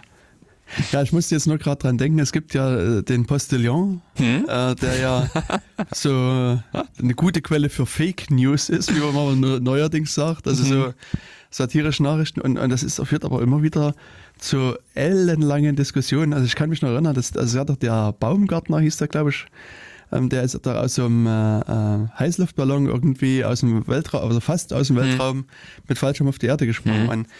Und da siehst du so, ein, also aus, in dieser Fernsehübertragung gab es ein Bild, wo er sozusagen auf diese Plattform tritt und dann runterspringt. Und dann hat er sozusagen aber mit seinem Fuß leicht sozusagen über, also über die Plattform drüber getreten. Und dann hat es der Postillon genommen, das Bild, und, und meinte hier, äh, Plattform übertreten, Sprung ist ungültig. und er hat irgendwie einen Artikel dazu präsentiert, dass das halt zwar ein toller Sprung war, aber kann nicht gewertet werden, weil er eben übertreten hat. Ja. Und so weiter. Das hat also zu einer wirklich mega Diskussion Aha. geführt. Das, das, war ja eine tolle Leistung und wegen so ein bisschen kann man das ja nie aberkennen und, und so weiter. Und, und da gibt es also viele so eine Artikel, die die äh, mhm. natürlich so gerade so an der Grenze zwischen Haut hin oder Haut nicht hin sind und, und die äh, dann wirklich zu langen, langen Diskussionen am Ende führen. Äh, ja, wobei im Prinzip auch mit diesem Veröffentlichungskanal eigentlich ganz groß vorne dran steht. Ja, äh, ist nicht. Genau, genau. Und es gab irgendwie so eine, mal so eine Meldung, dass die Bundesregierung bekannt gibt, dass das Chemtrails-Programm äh, nicht funktioniert und dass sie das einstellen. Ah. Also das, das, da, also das wirklich so wie so eine offizielle Meldung halt und ganz normal. Wir haben festgestellt, dass das funktioniert nie und es wird eingestellt. Und es gibt ja diese, also eine also offensichtlich gefühlt große Chemtrail-Szene und die haben, das war natürlich der Beweis schlechthin, dass, das, dass sie immer recht haben. Klasse. Und es gibt ja jetzt durchaus auch so ernsthafte Annahmen, dass, dass diese Fake News die US-Wahl mit beeinflusst haben. Also haben ja irgendwelche mazedonischen äh, Jugendlichen irgendwelche Seiten da hochgezogen, die ähm, also wirklich, also wie, wie, normale Nachrichtenseiten halt agiert haben. Die haben halt so eine mhm. Webseite und da irgendwie Clinton hat sich irgendwie ein Anwesen in der Karibik für zwei Millionen gekauft und mhm, so weiter. Genau. Was aber einfach wirklich aus Fingern gesogen war. Ja, genau. Und, und, haben das halt dann auf Facebook gepostet und verlinkt und so weiter. Und die haben dann, sind abgerufen worden noch in Nesher. Hm. Und, ähm, hm. und das hat aber offensichtlich auch wirklich einen Einfluss gehabt in die, äh, in, auf die US-Wählerschaft. Und, und ich meine, es gab, also das erste Mal, als ich das mitbekommen habe, gab es so eine Seite, vielleicht gibt es die sogar noch, die heißt heftig, heftig.co, Ja, genau. Na. die halt auch immer solche obskuren Schlagzeilen Ja. rausgebracht haben, weiß ich, die fünf irgendwas und die zehn dies und das und das Krasse hier und das Blöde da. Mhm. Und, und die haben auch unglaubliche Klickzahlen gehabt. Und diese Fake News-Seiten haben auch Millionen von Klickzahlen gehabt. Und, und wenn du dann mal anguckst, was so eine Zeitung wie Washington Post oder New York Times dann an Klickzahlen von ihren Artikeln hat, weißt du, und das dann mal vergleichst, denkst du, was ist denn da los? Ja, Und insofern ähm, wäre Medienkompetenz äh, vielleicht durchaus ein sinnvolles und lohnenswertes Ziel. Richtig, also äh, es ist definitiv notwendig äh, für die Zukunft, eben weil man äh, noch stärker mit solchen selbstgebastelten Meldungen oder insgesamt äh, äh, fragwürdigen Informationsquellen konfrontiert wird in der Zukunft. Ich sag mal, inklusive dessen, dass es ja auch von Bu der bösen Wirtschaft, vom Kapitalismus forciert wird, äh, gewisse Zweideutigkeiten und ähnliches zu platzieren in Bezug auf, das ist das tollste Kleidungsstück und dieses und jenes, was man genauso kritisch zu hinterfragen hat. Also es geht ja nicht nur um die Information im Sinne einer äh, Meldung einer Firma oder äh, von einer Regierung, sondern es geht ja in dem Sinne genauso gut um die Frage, das Stückchen Butter, was ich hier kaufe für x Cent oder sowas, ist das realistisch, dieser Preis? Und äh, genauso äh, sehe ich da nämlich auch die Herausforderung mit an die Leute oder an die Gesellschaft, dass sie sich mit solchen Dingen auch auseinandersetzen muss, um dann nicht, oh, uh, die Hälfte der Butter ist vom BASF oder solche Geschichten dann. Also dass in dem Sinne mehr Chemie als Natur letztendlich drinne steckt. Aber bist du nie 100% Chemie?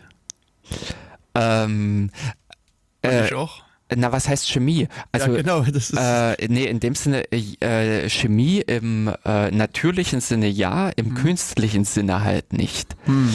Das, äh, also es ist schwierig. Natürlich, es ist auch völlig albern im Prinzip da äh, auf die alten hergebrachten Methodiken zurückzufallen, weil man sich, also der Mensch hat sich mit der Zeit natürlich äh, eine äh, stärkere Effizienz. Äh, der Mensch hat sich, ist hier gerade unser Pult abgestürzt. Ich weiß es nicht. Hört man Ähm, das da draußen noch? Wir probieren, wir reden einfach so Genau. weiter und mal weiter. äh, tun mal so, als ob, denn wir könnten eventuell jetzt auch schon wieder verloren gegangen sein. Äh, ja, aber an dieser Stelle, ah nee, das rote Licht blinkt auch noch draußen, also wir könnten noch auf Sendung sein. Sei es, äh, drum, ich versuche jetzt oder ich tue jetzt einfach so, als seien wir noch auf Sendung. Ich sehe, ja, wir sind, aha, der Daumen ist oben. Wir äh, eben diese Fragestellung, äh, was ist sinnvoll, was nicht, in dem Sinne, man hat ja auch die, nee, Programm, äh, ah, und damit haben wir wieder okay, jetzt, jetzt ist wieder alles da. Ja, Ja, unsere Anlage war irgendwie gerade spontan ausgegangen und wir wussten nicht warum, aber es ist. na, Äh, wahrscheinlich der ich hatte Bildschirm gerade mal den. Livestream gehört und ich hörte Jörg noch reden. Also alles gut. Ja. Genau, also diese äh, Probleme, diese Fragen sind ja äh, in dem Sinne breit gefächert im Leben. Man muss sich in dem Sinne auch kritisch damit auseinandersetzen, ob denn eine alte Technik sinnvoll ist. Das ich mal ganz krass, ich habe an meinem iBook, habe ich auch jahrelang geklammert. Also genauso, ich ziehe hier noch mein S2 aus der Tasche und solche Sachen. Genau. Ähm, das ist, wenn man mal ernsthaft die Kosten-Nutzen-Rechnung aufmacht, ist das einfach überholt.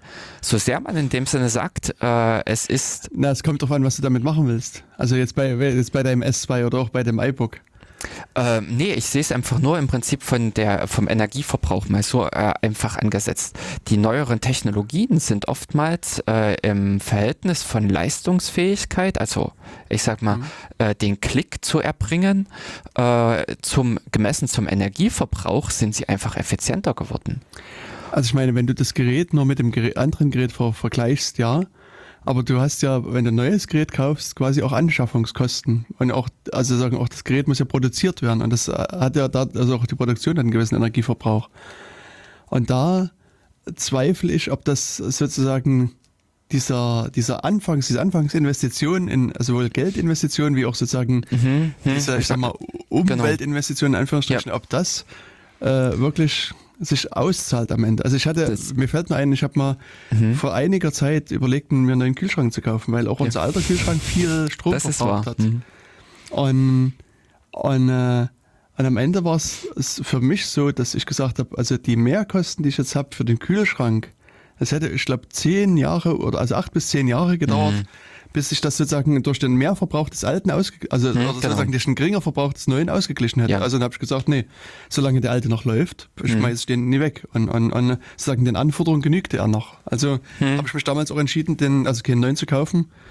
Und also, zu behalten. Genau, Kühlschrank kenne ich auch so als klassisches Beispiel, wo man mit den neuen Werbung und AA hm. äh, sonstigen ähm, Standards, also ähm, äh, Normklassen, äh, da gelockt wird.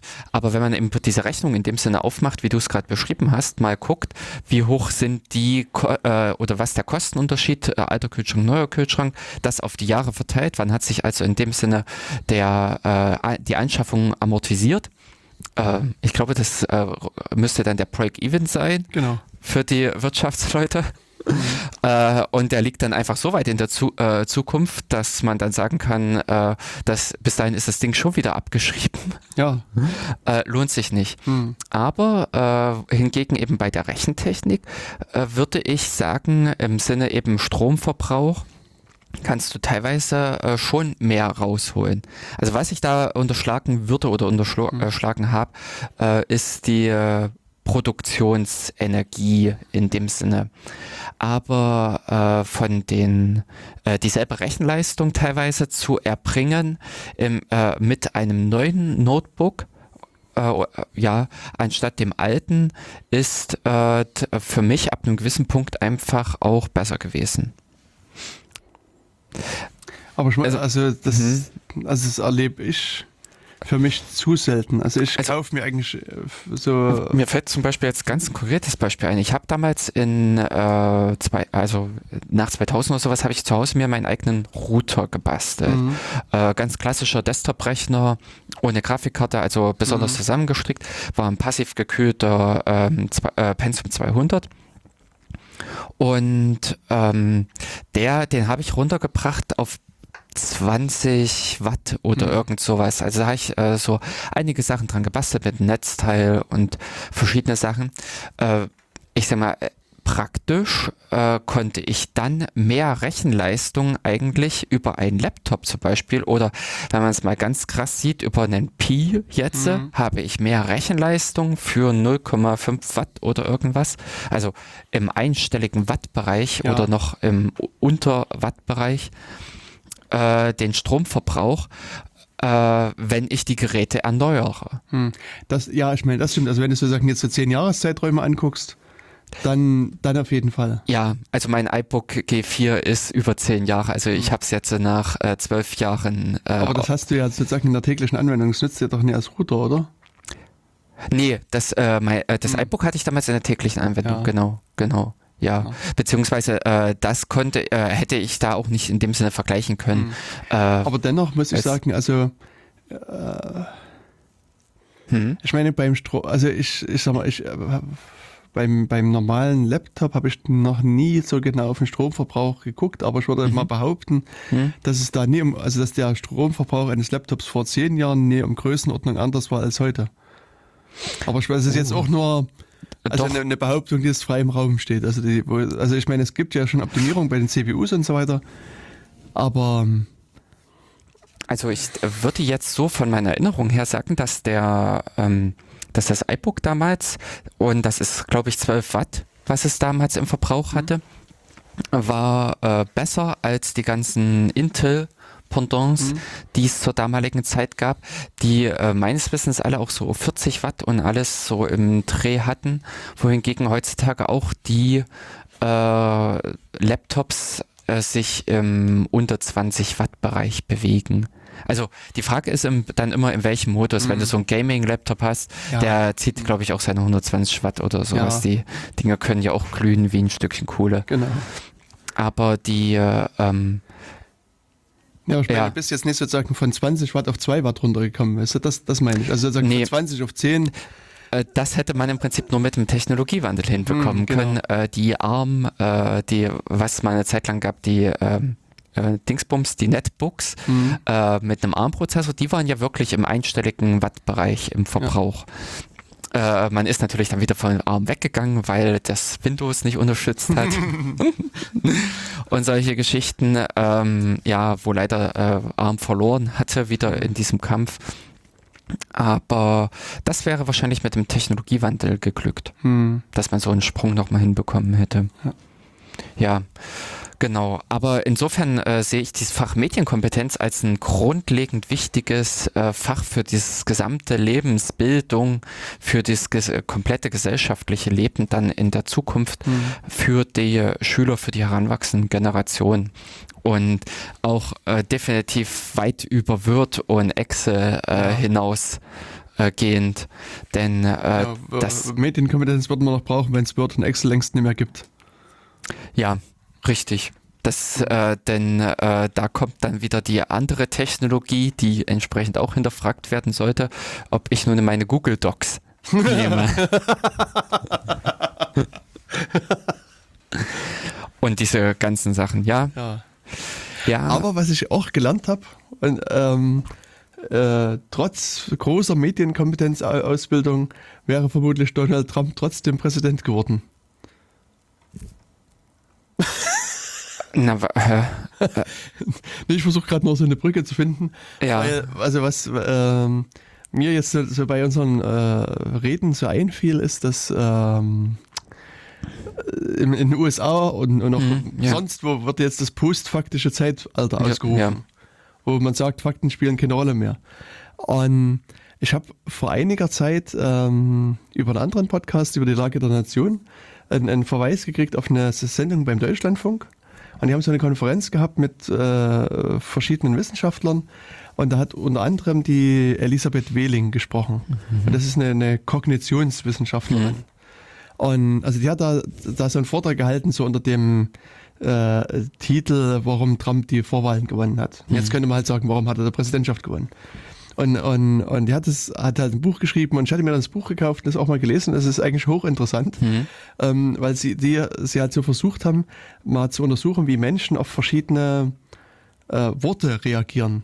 hm, Und, und, äh, und das ist, ist schon zum Teil überraschend. Einige Sachen kannte ich, aber so im Großen, also das, das Gesamtbild mal zu erkennen, fand ich schon überraschend. Also es, am Anfang des Buches erzählt sie so, wenn, wenn sie ähm, sozusagen Probanden ein Wort, also einen Satz vorgeben und halt die, die Hirnströme messen. hm, Ähm, zum Beispiel, wenn sie sagen, hier, ähm, du hast ein, ein, ein Bild, was an der, die, der Wand angebracht werden muss, oder du äh, machst halt ein, ein Bild an die Wand oder irgend sowas. Ja. Dann setzt sich in deinem Gehirn sozusagen auch der, der Teil des Gehirns äh, in Bewegung, was für Bewegung sozusagen zuständig ist. Also dein, dein Gehirn fängt Genau. an, sozusagen im Kopf einen Hammer und einen Nagel in die Hand zu nehmen und den in die Wand zu schlagen. Nur aufgrund dieser, dieser Aussage, dass Ja. du das machst. Und die meinte, also die haben halt auch ähm, so, äh, so den Leuten Texte gegeben, wo äh, in dem Text, wo sie irgendwas, äh, wo, was, was stand, was, was gezogen wird. hm, Und gleichzeitig sollte der Proband dem, dem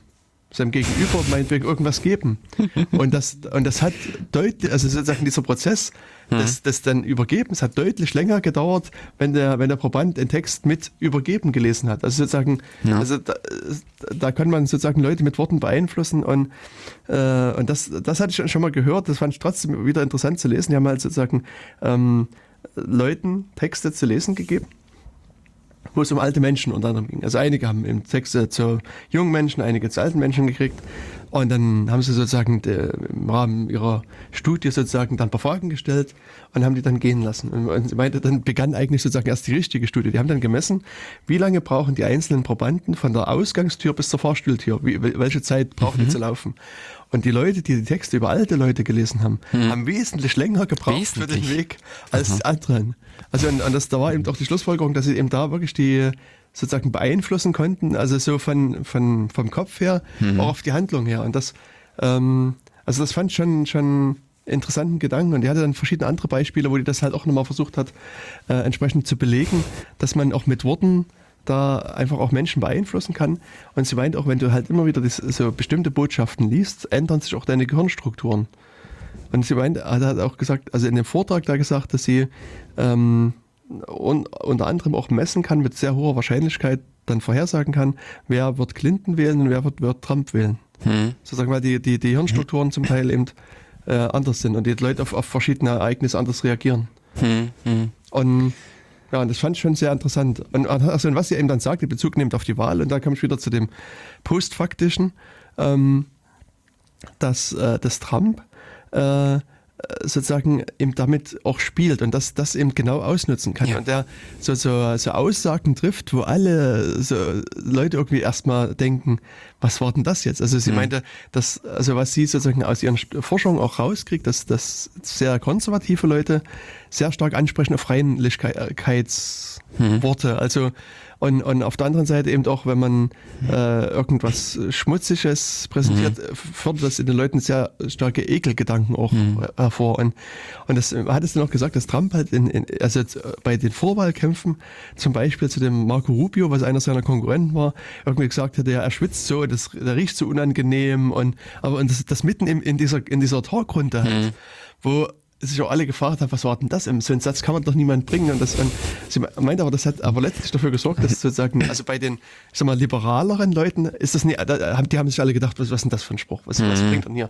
Und die eher konservativen Leute, die haben aber sozusagen wirklich diesen Ekel gespürt und haben sozusagen dann angefangen, diesen Rubio auch abzulehnen für sich und den nicht mehr zu akzeptieren als Präsidentschaftskandidaten. Und bei, bei, bei in dem Präsidenten, Präsidentenkandidatenduell hat er bei Clinton halt auch irgendwie gesagt, dass, er- dass sie in der Pause auf Toilette war und sie, er findet das total eklig, dass sie auf die Toilette geht. Wo, und, und, und das war eben auch so ein ähnlicher Effekt. Und, und, und es meint eben doch, dass sie das natürlich auch auf die ganzen Ausländer damit angewendet hat, dass die eben Krankheiten hier reinschleppen und schmutzig sind und so weiter. Und da halt auch diesen Gedanken da so mit übertragen hat. Und das, ich meine, da, du brauchst ja keine Fakten mehr, sondern das, das erzeugt einfach bei den Leuten so starke Gefühle, dass das alleine schon verfängt. Ja. Und, und mit diesen Sachen hat er eben wirklich auch gespielt. Und er selber wiederum hat sich als der große rein, reine, also man, man Typ mit der weißen Weste halt präsentiert, der sich immer die Hände wäscht und Bakterien eklig findet und so weiter.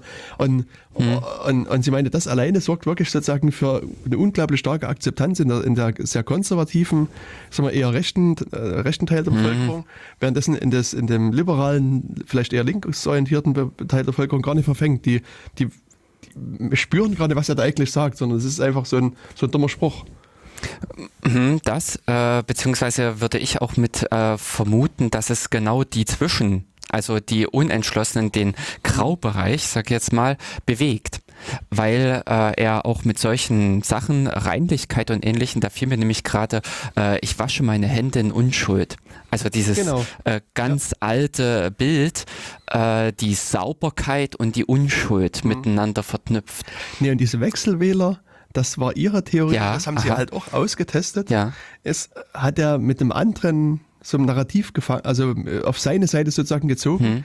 nämlich er ist der Big Daddy. Er ist sozusagen der, der Okay. Vater der Hm. Nation, weißt du, der, der, der, und, Schutz. und es ist auch so, wenn du die, diese Wahlkampfveranstaltungen angeguckt hab, hast, die haben auch, also die Leute haben immer gerufen, Big Daddy is coming und, äh, und, und so weiter und, und, und und, und das, da haben die halt auch wirklich Leute getestet, so, so unentschlossene Wähler, denen haben sie einfach so neutral, also einigen Leuten einfach Argumente gegeben. Also hier, dass sein Wirtschaftsprogramm äh, sorgt für mehr Arbeitslose und, und so weiter und so weiter. Und, und haben halt versucht sozusagen Leute mit diesen Argumenten zu überzeugen. Und das ist halt marginal gelungen. Also eine Handvoll Prozent haben dann eben mehr Clinton oder mehr, mehr Trump gewählt. Und sozusagen, aber ein, ein, mit, diesem, mit diesem Satz, ich bin Big Daddy und so weiter, haben sie, ich glaube, also zwei Drittel der unentschiedenen Wähler auf einmal auf die Trump-Seite ziehen können in den Tests. Das ist wirklich also so, so erdrutschartig da auch gewesen. ist. Also das, das fand schon, Naja, man Was? spricht äh, theoretisch damit einfach Urinstinkte Genau. an. Also dieses Schutzbedürfnis Ja. oder äh, solche anderen. Das ist genauso wie vorhin dieses Geruch und Ekel Mhm. oder sowas. Ähm, das, mu eben, äh, das muss ja nicht mal gestimmt haben, dass der gerochen hat oder ähnliches. Nee. Aber einerseits, äh, was mir da im Prinzip sofort mit einfiel äh, bei, äh, bei deinen Worten, äh, der, der zuerst lügt, hat recht.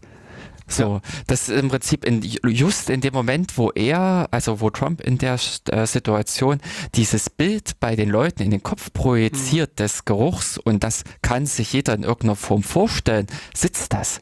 Das ist dann erstmal eingebrannt. Das heißt im Prinzip, weil um das wieder wegzubekommen, muss man es theoretisch rausbrennen und wieder nicht. ersetzen. Ja, das ist wesentlich schwerer. Ja.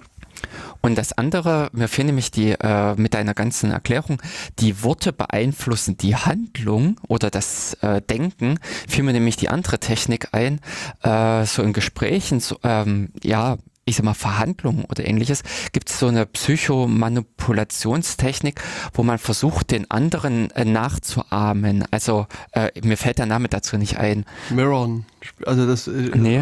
also ich habe sowas mal unter dem Titel Mirroring gehört. Also das hm. sozusagen dadurch, dass du den anderen nachmachst, erzeugst du letztlich so Sympathiegefühle für dich selbst. Also weil du, weil die andere, die andere Person erkennt sich sozusagen selber wieder. Ja, bis dahin, dass du sie dann im Prinzip übernimmst. Ja, dass, genau. äh, dass du äh, erstmal versuchst, diese Kopplung herzustellen. Mhm. Wenn der halt die Hände zusammennimmt, dann nimmst du auch die Hände zusammen und so. Also verschiedenes, also ihn in dem Sinne ja spiegelst. Und dann kannst du ihn aber im Prinzip mitziehen. Wenn er in dem Sinne mal im Gleichtakt ist, dann mhm. folgt der dir. Mhm. Und äh, sprich, du kannst im Prinzip dann sein Handeln und Denken letztendlich beeinflussen. Das äh, beziehungsweise auch von dem psychischen her äh, gibt es ja auch diese ganzen Tests und sowas. Wer ja, ja, ja, ja sagt, wird danach auch wieder ja sagen. Das heißt, wenn du in dem Sinne von jemandem ein Ja haben möchtest, mhm lässt du ihn dann erstmal auf ein paar ganz einfache Fragen mit Ja antworten. Was weiß ich, heute scheint ja wieder mal die Sonne und solche Fragen, die er zwangsweise mit Ja beantworten äh, muss. Um dann aber bei der eigentlichen Frage aus seinem System nicht mehr herauskommt und daher wieder, ich sag mal, äh, oder wesentlich bereitwilliger dir zustimmt äh, bei der entscheidenden Sache, wo er vielleicht vorher noch unentschieden war. Genau. Ich, ähm, ja. habe mir gerade überlegt, es gibt nämlich das schöne CIA Manual of Deception oder so heißt das. Hm. Ähm, der Official CIA Manual of Trickery and Deception. So ist, glaube ich, der, der lange Titel. Kann man auch bei Amazon kaufen. Das ist irgendwann mal geleakt vor also vielen Jahren. Mhm. Und, und da, also da gibt es halt eben viele sozusagen Psychotricks, mhm. die da aufgeschrieben worden sind. Und, und man sagt, dass insbesondere die ähm, Werbewirtschaft hm, sich dieses, genau. des mhm. Buches angenommen hat und, äh, und äh, dann sozusagen diese Erkenntnisse da entsprechend mit, mit verwertet hat. Ja.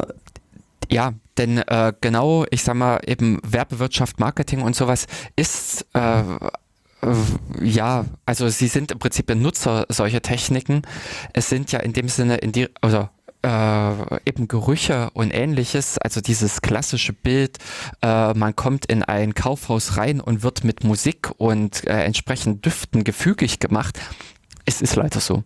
Also genau. das passt. Mhm. Und ähm, beziehungsweise umgekehrt, was ich auch so mehr oder weniger ausprobiert habe oder äh, äh, beobachtet habe, hungrig geht man anders einkaufen als gesättigt. Ja. Genau. Und äh, das sind solche vier Sachen, äh, die ich auch dann mit am Ende unter Medienkompetenz einsortieren würde, dass man die Leute mal mit auf sowas mit äh, bewusst ja. Äh, hinweist, dass man ihnen solche Sachen mit auch zeigt oder äh, sie erleben lässt, äh, um sie kritisch dann auch später einzustellen. Mhm. Dass eben äh, man eventuell in Verkaufsgesprächen auf solche Muster achtet, dass ja, ja, ja, ah, dann wird er als nächstes wahrscheinlich mhm. den Vertrag unterschreiben wollen und genau. ähnliches. Um genau an dieser Stelle vielleicht doch auch eingreifen zu können oder dann auch mehr in dem eigenen Sinne handeln zu können, als im manipulierten Sinne. Genau. Und ähm, also da ich, ich habe sozusagen hm. in meinem Kopf entsteht so gerade wieder Material für die nächsten Sendung. Es gibt ja das, also äh, neben diesem ja. Manual of äh, Deception von der CIA gibt es ja dieses MK Ultra Programm, ähm, mhm. was auch so in den 50er Jahren da entstanden worden ist, wo sie auch irgendwie versucht haben, Leute zu zu beeinflussen, aber zum Teil mit absurdest, also zu, mit äh, Methoden, also mit Zauberern und, und aber halt auch, also bei dem LKH Ultra Programm, wenn ich mich richtig erinnere, auch wirklich mit, mit äh, psychischen Drogen, also erst mit, mhm. mit Drogen halt die Psyche ja, zu beeinflussen okay, und so weiter, also äh, Leute zu steuern und das ähm, ist halt, also da könnte man mal eine Sendung dazu machen, weil das, also mhm. da muss man auch irgendwie das länger ausrollen, da gibt es ja. viel, viel zu erzählen. Aber unterm Strich, äh, diese Chemtrails, ja. so sehr man in dem Sinne drüber lacht, äh, äh, diese, äh, es gibt sie. also es gibt diese beeinflussenden äh, Möglichkeiten und Mittel, die sind halt nicht die Dinge ja, da meine, oben. Es ist halt nicht, genau, es ist halt nicht die Flugzeuge, die irgendwas versprühen. Ja, oder Wobei das eben, also, 24. ich meine, es, es gibt ja, durch, Fernsehbild. ja, es gibt ja durchaus sozusagen Flugzeuge, die, die was versprühen. Also in dem Sinne, in dem die, das Wetter optimiert wird. Also das ist ja sozusagen schon lange Zeit so, dass wenn man irgendwie eine Militärparade hat oder irgendwie großes Ja, Fest, das China. versucht wird sozusagen Mhm. genau die, die Gewitterwolken da mit äh, irgendwelchen äh, äh, Silberjudith oder genau, so. zu Äh, besprühen, also, dass sie sich eher abregnen und, und also da ist ja äh, also sowas, es wird ja durchaus schon was versprüht, aber ich meine, ja, nee, bei den Chemtrails geht es ja eher um Genau. die äh, Beeinflussung der ja, Gehirnströme. ja, ja. aber ich weiß ja, was hilft. Das ist, also wenn du dich tief genug in Chemtrails vorn bewegst, weißt du, dass ähm, ein Topf mit kochendem Wasser und oben drüber ein, ein äh, Verwirbeler quasi hilft, die Chemtrails zu besiegen und dann kannst du draußen auf deinen Balkon stellen und dann ist alles gut. Und seitdem Okay. leide ich nicht mehr unter Chemtrails. Ach, und muss man den dann dauerhaft oder reicht es Ja, den? ich, ne? Okay, kann man nebenbei auch Spaghetti mitkochen? Das weiß ich nicht, das äh, müsste man experimentell bestimmen. ja, klasse. Also das ist wirklich auch ein praktisches, einfaches Hilfsmittel. Genau. Hm. Demnächst, ich sehe schon hier in China die Kochtöpfe auf den Balkonen auftauchen. Wahrscheinlich haben wir dann nur noch Regenwolken, weil alle, der ganze Dampf. Ja.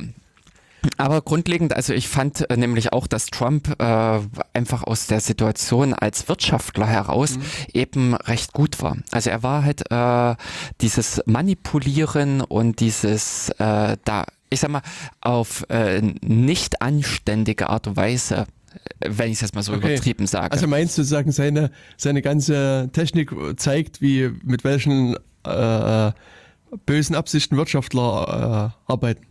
Ja, ja. Also das ist das, ähm, also ich, ich, ich, ich sage jetzt nicht grundlegend, Hm. aber die Wirtschaft ist äh, daran interessiert, Hm. ja, Dir was Äh, zu verkaufen. genau. Hm. Also das ist das normale äh, Geschäft, das ist deren Grundbedürfnis in dem Sinne, äh, Dinge abzusetzen und greift in dem Sinne auch zu optimierten Techniken, Hm. ähm, um dieses Ziel zu erreichen.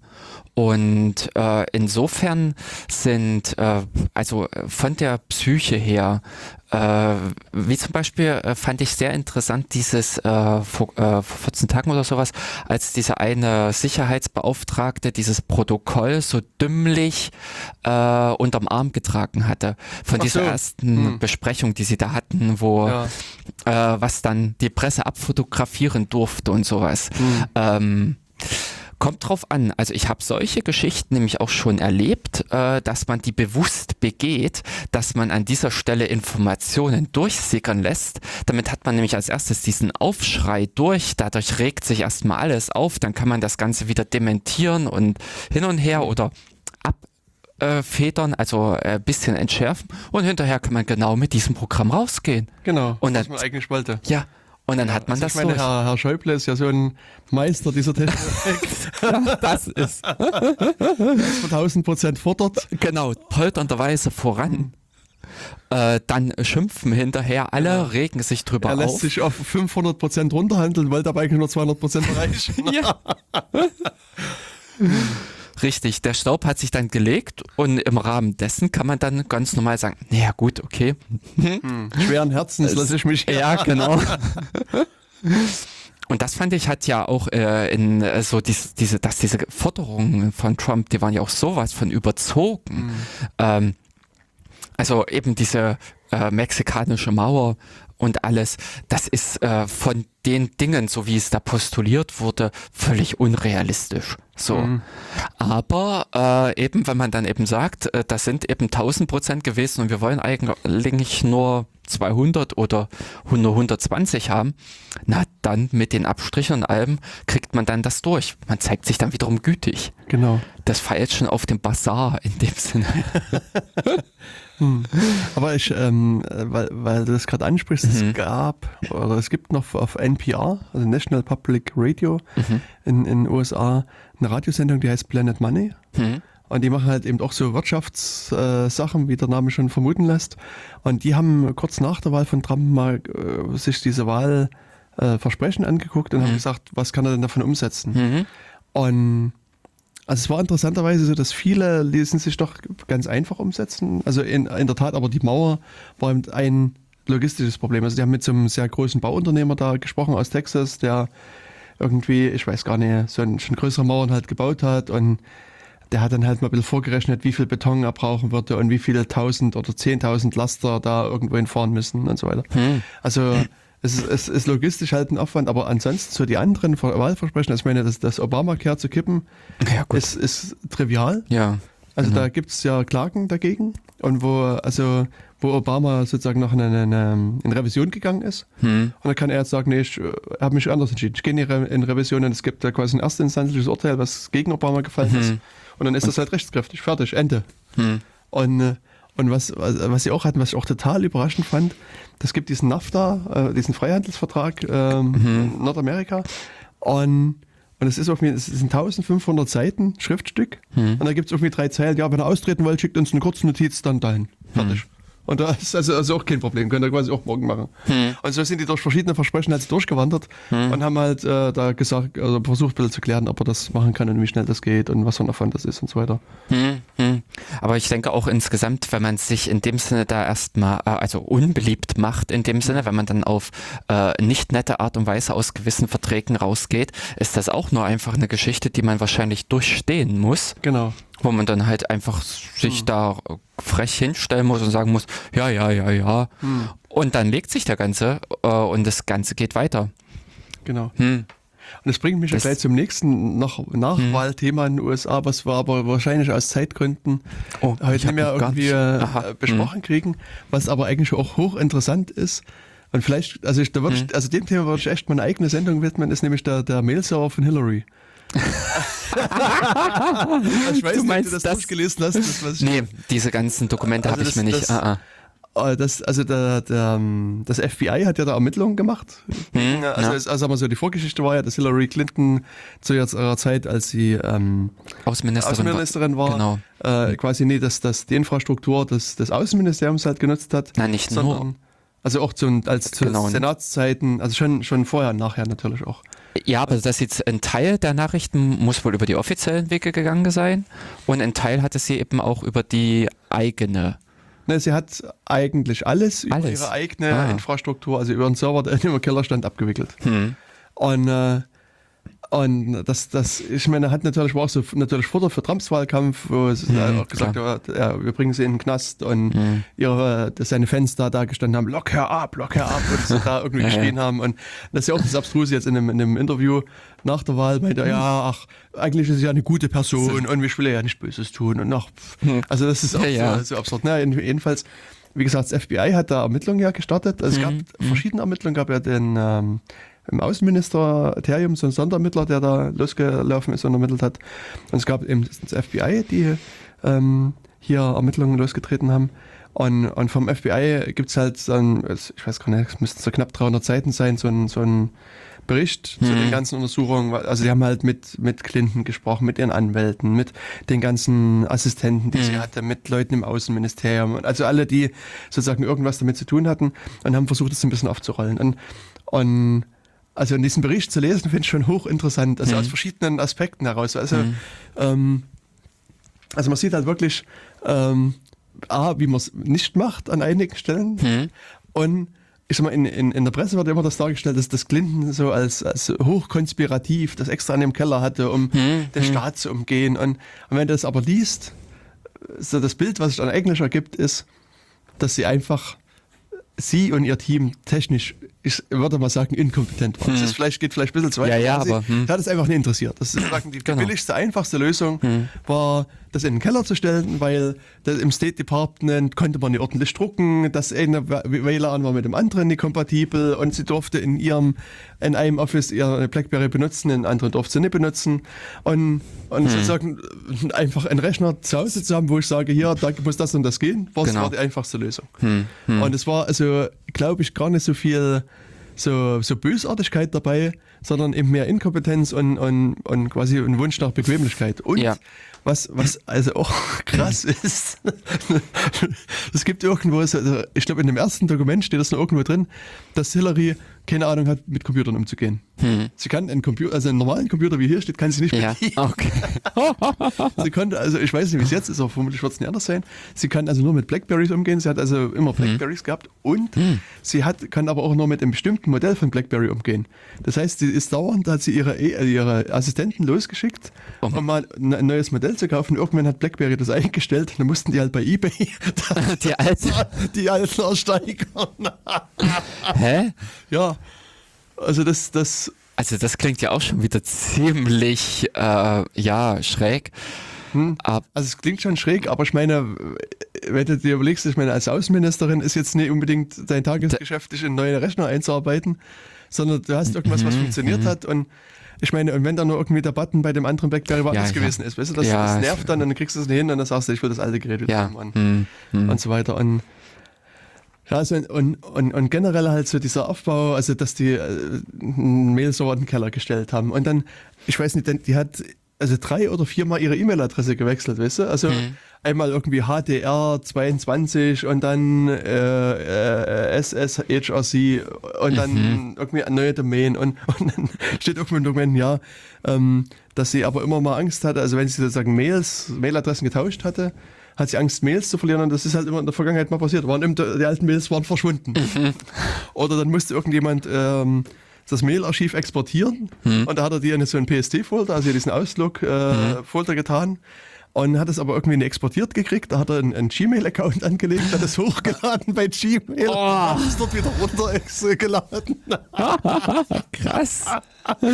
Ja, also und und das ist also sozusagen, also diese, ich sag mal, wenig technische Kompetenz oder überhaupt sozusagen das, das äh, vorherzusehen, was, was eigentlich passiert, zieht sich so ein bisschen durch das Dokument. Und das, also, ich fand es halt einfach mal interessant, das, das mal ein bisschen zu beleuchten und auch das, das zu kommentieren. Deswegen, ähm, also wird das jetzt in, äh, in 20 Minuten reicht da Achso, ja, werden wir das nicht schaffen. Ich habe halt bei mir das, also hier irgendwie auf meinem Laptop so ein bisschen so weit ausgearbeitet, dass ich so eine Art Zeitstrahl gemacht habe, um mal zu gucken, wann ist eigentlich was passiert und, und so weiter und so fort. Und, und das, das ist eigentlich schon, in, also, also wie ich finde, eine interessante Geschichte und das kann man auch mal äh, äh, detaillierter, Bisschen Besprechen. genauer beleuchten. Genau. Ja. ja. Also insofern, also das bleibt vielleicht für eine der nächsten Sendungen mal als Thema. ja, wobei es sinnvoll wäre, wahrscheinlich das nicht allzu weit äh, in die Zukunft zu verlagern. Genau. damit man noch ein bisschen den Bezug dazu hat, denn das Spektakel ist ja mehr oder weniger vorbei, Ja. das Ganze. Ja.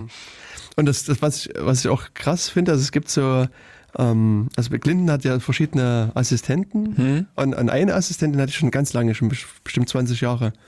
Yuma Abedin heißt die, die ist, ist damals als Praktikantin ins Weiße Haus gekommen, hat sie, oder äh, also im Senat oder also jeder in ihrem Ja, Büro halt, mhm. hat sie da begleitet und ist halt sozusagen bis, bis zum Schluss wirklich eine ihrer engsten Mitarbeiterinnen gewesen. Und, und jetzt kurz vor der Wahl Hm. äh, äh, also so wirklich so, so vielleicht zwei Wochen vor der Wahl hat auch der FBI-Chef gesagt, oh, wir haben hier neue E-Mails gefunden und müssen jetzt Ermittlungen gegen Clinton wieder aufnehmen. Ja, genau. Wo auch irgendwie so die Annahme ist, dass er schon das Wahlergebnis vielleicht mit dieser Aussage auch ein bisschen beeinflusst hat.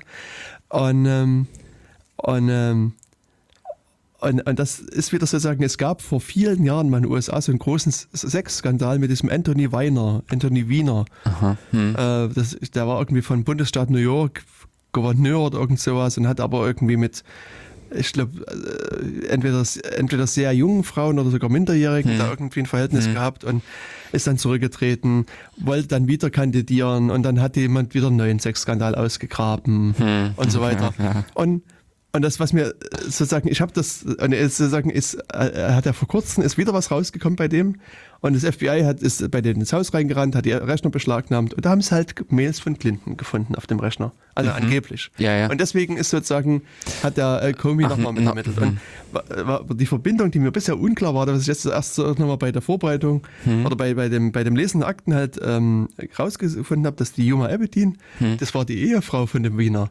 Und die war lange Zeit sozusagen, waren die zusammen und erst jetzt bei dem letzten Sexskandal hat die, sie sich sozusagen getrennt. Also so, also da ist es Gott. gibt's auch sozusagen wieder so eine sehr enge Verbindung so zu dem Clinton-Clan. Deswegen ist auch also vielleicht logisch, warum der Clinton-Mails auf seinem Rechner rumliegen. Eben, eben, das ist eigentlich eher so eine bisschen künstliche Verbindung, die da aufgebaut wurde, weil sie gar nichts mit dem äh, beruflichen zu tun hat, sondern sehr wahrscheinlich äh, eine privat oder eine anderweitig gelagerte Kommunikation war. Ja.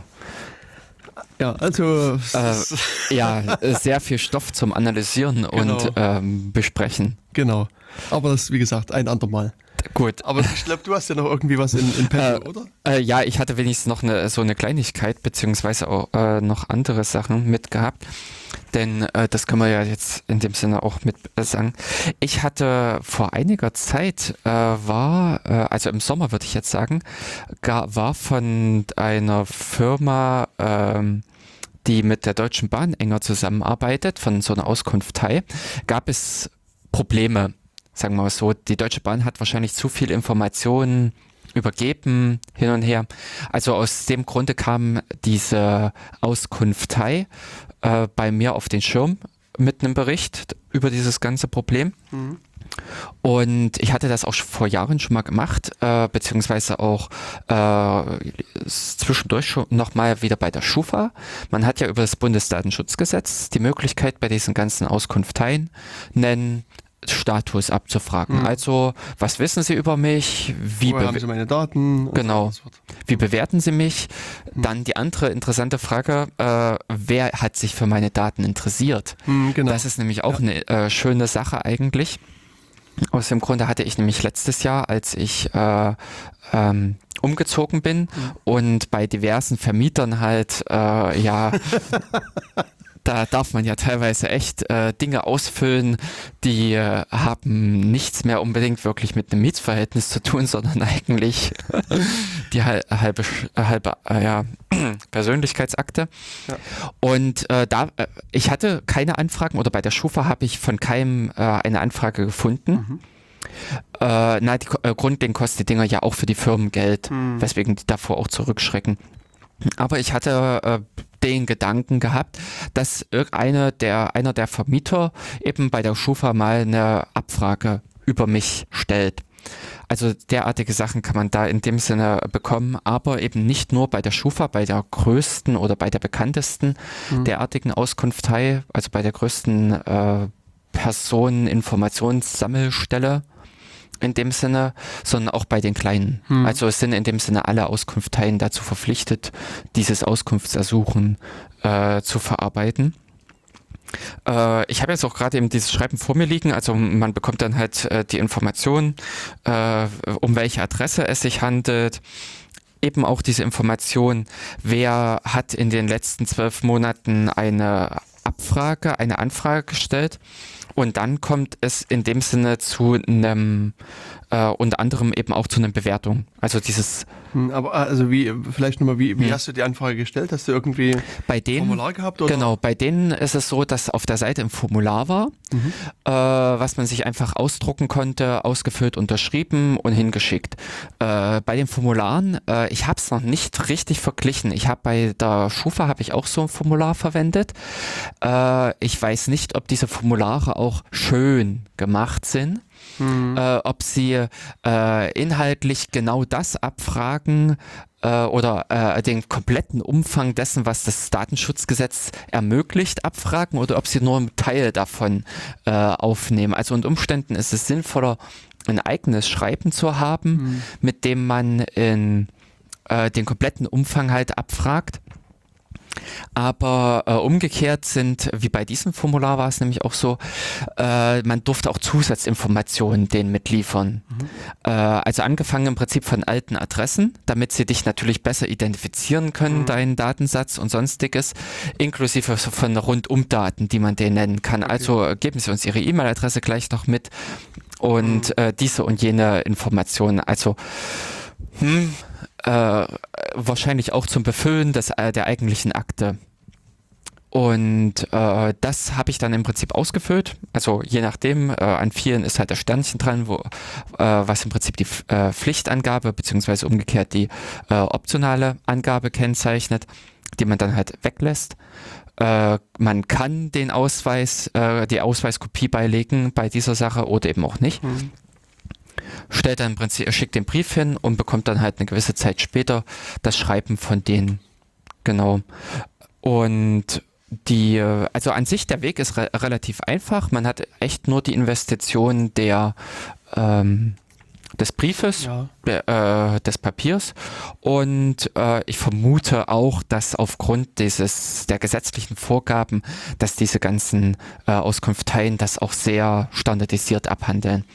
Ähm, ich glaube nicht, dass einer noch großartig äh, da Widerspruch und hin und her, wie es mit anderen Sachen äh, passiert, äh, da noch großartig rumspielt, oder? Naja, ich hatte vor kurzem einen, äh, einen Kurs bei äh, einer Staatsanwaltschaft Hm.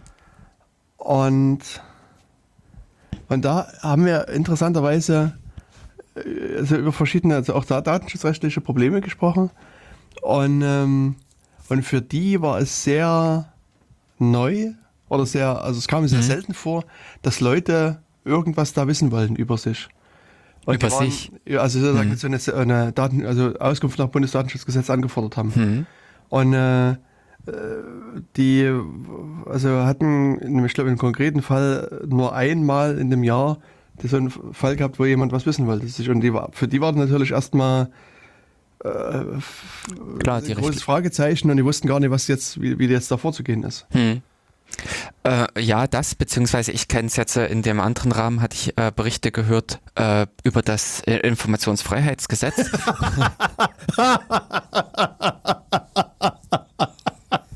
Ja.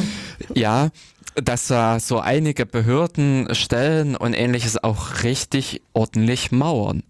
Also äh, einige scheinen da professionell zu sein, die scheinen das ordentlich halt in ihrem Arbeitsablauf eingetaktet zu haben und sonstiges.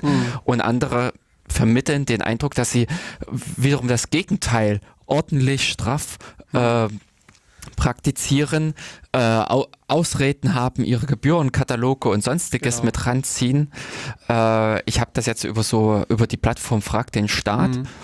Äh, da so diverse äh, Sachen, Berichte gehört, äh, auf welche Hindernisse die da so alles stoßen. Genau. Äh, ja, na, ich, also ich kann vielleicht da Mhm. äh, einen kurzen Bericht äh, abgeben so aus meinen Du Erfahrungen hast ja auch diverse. Monate. Hm.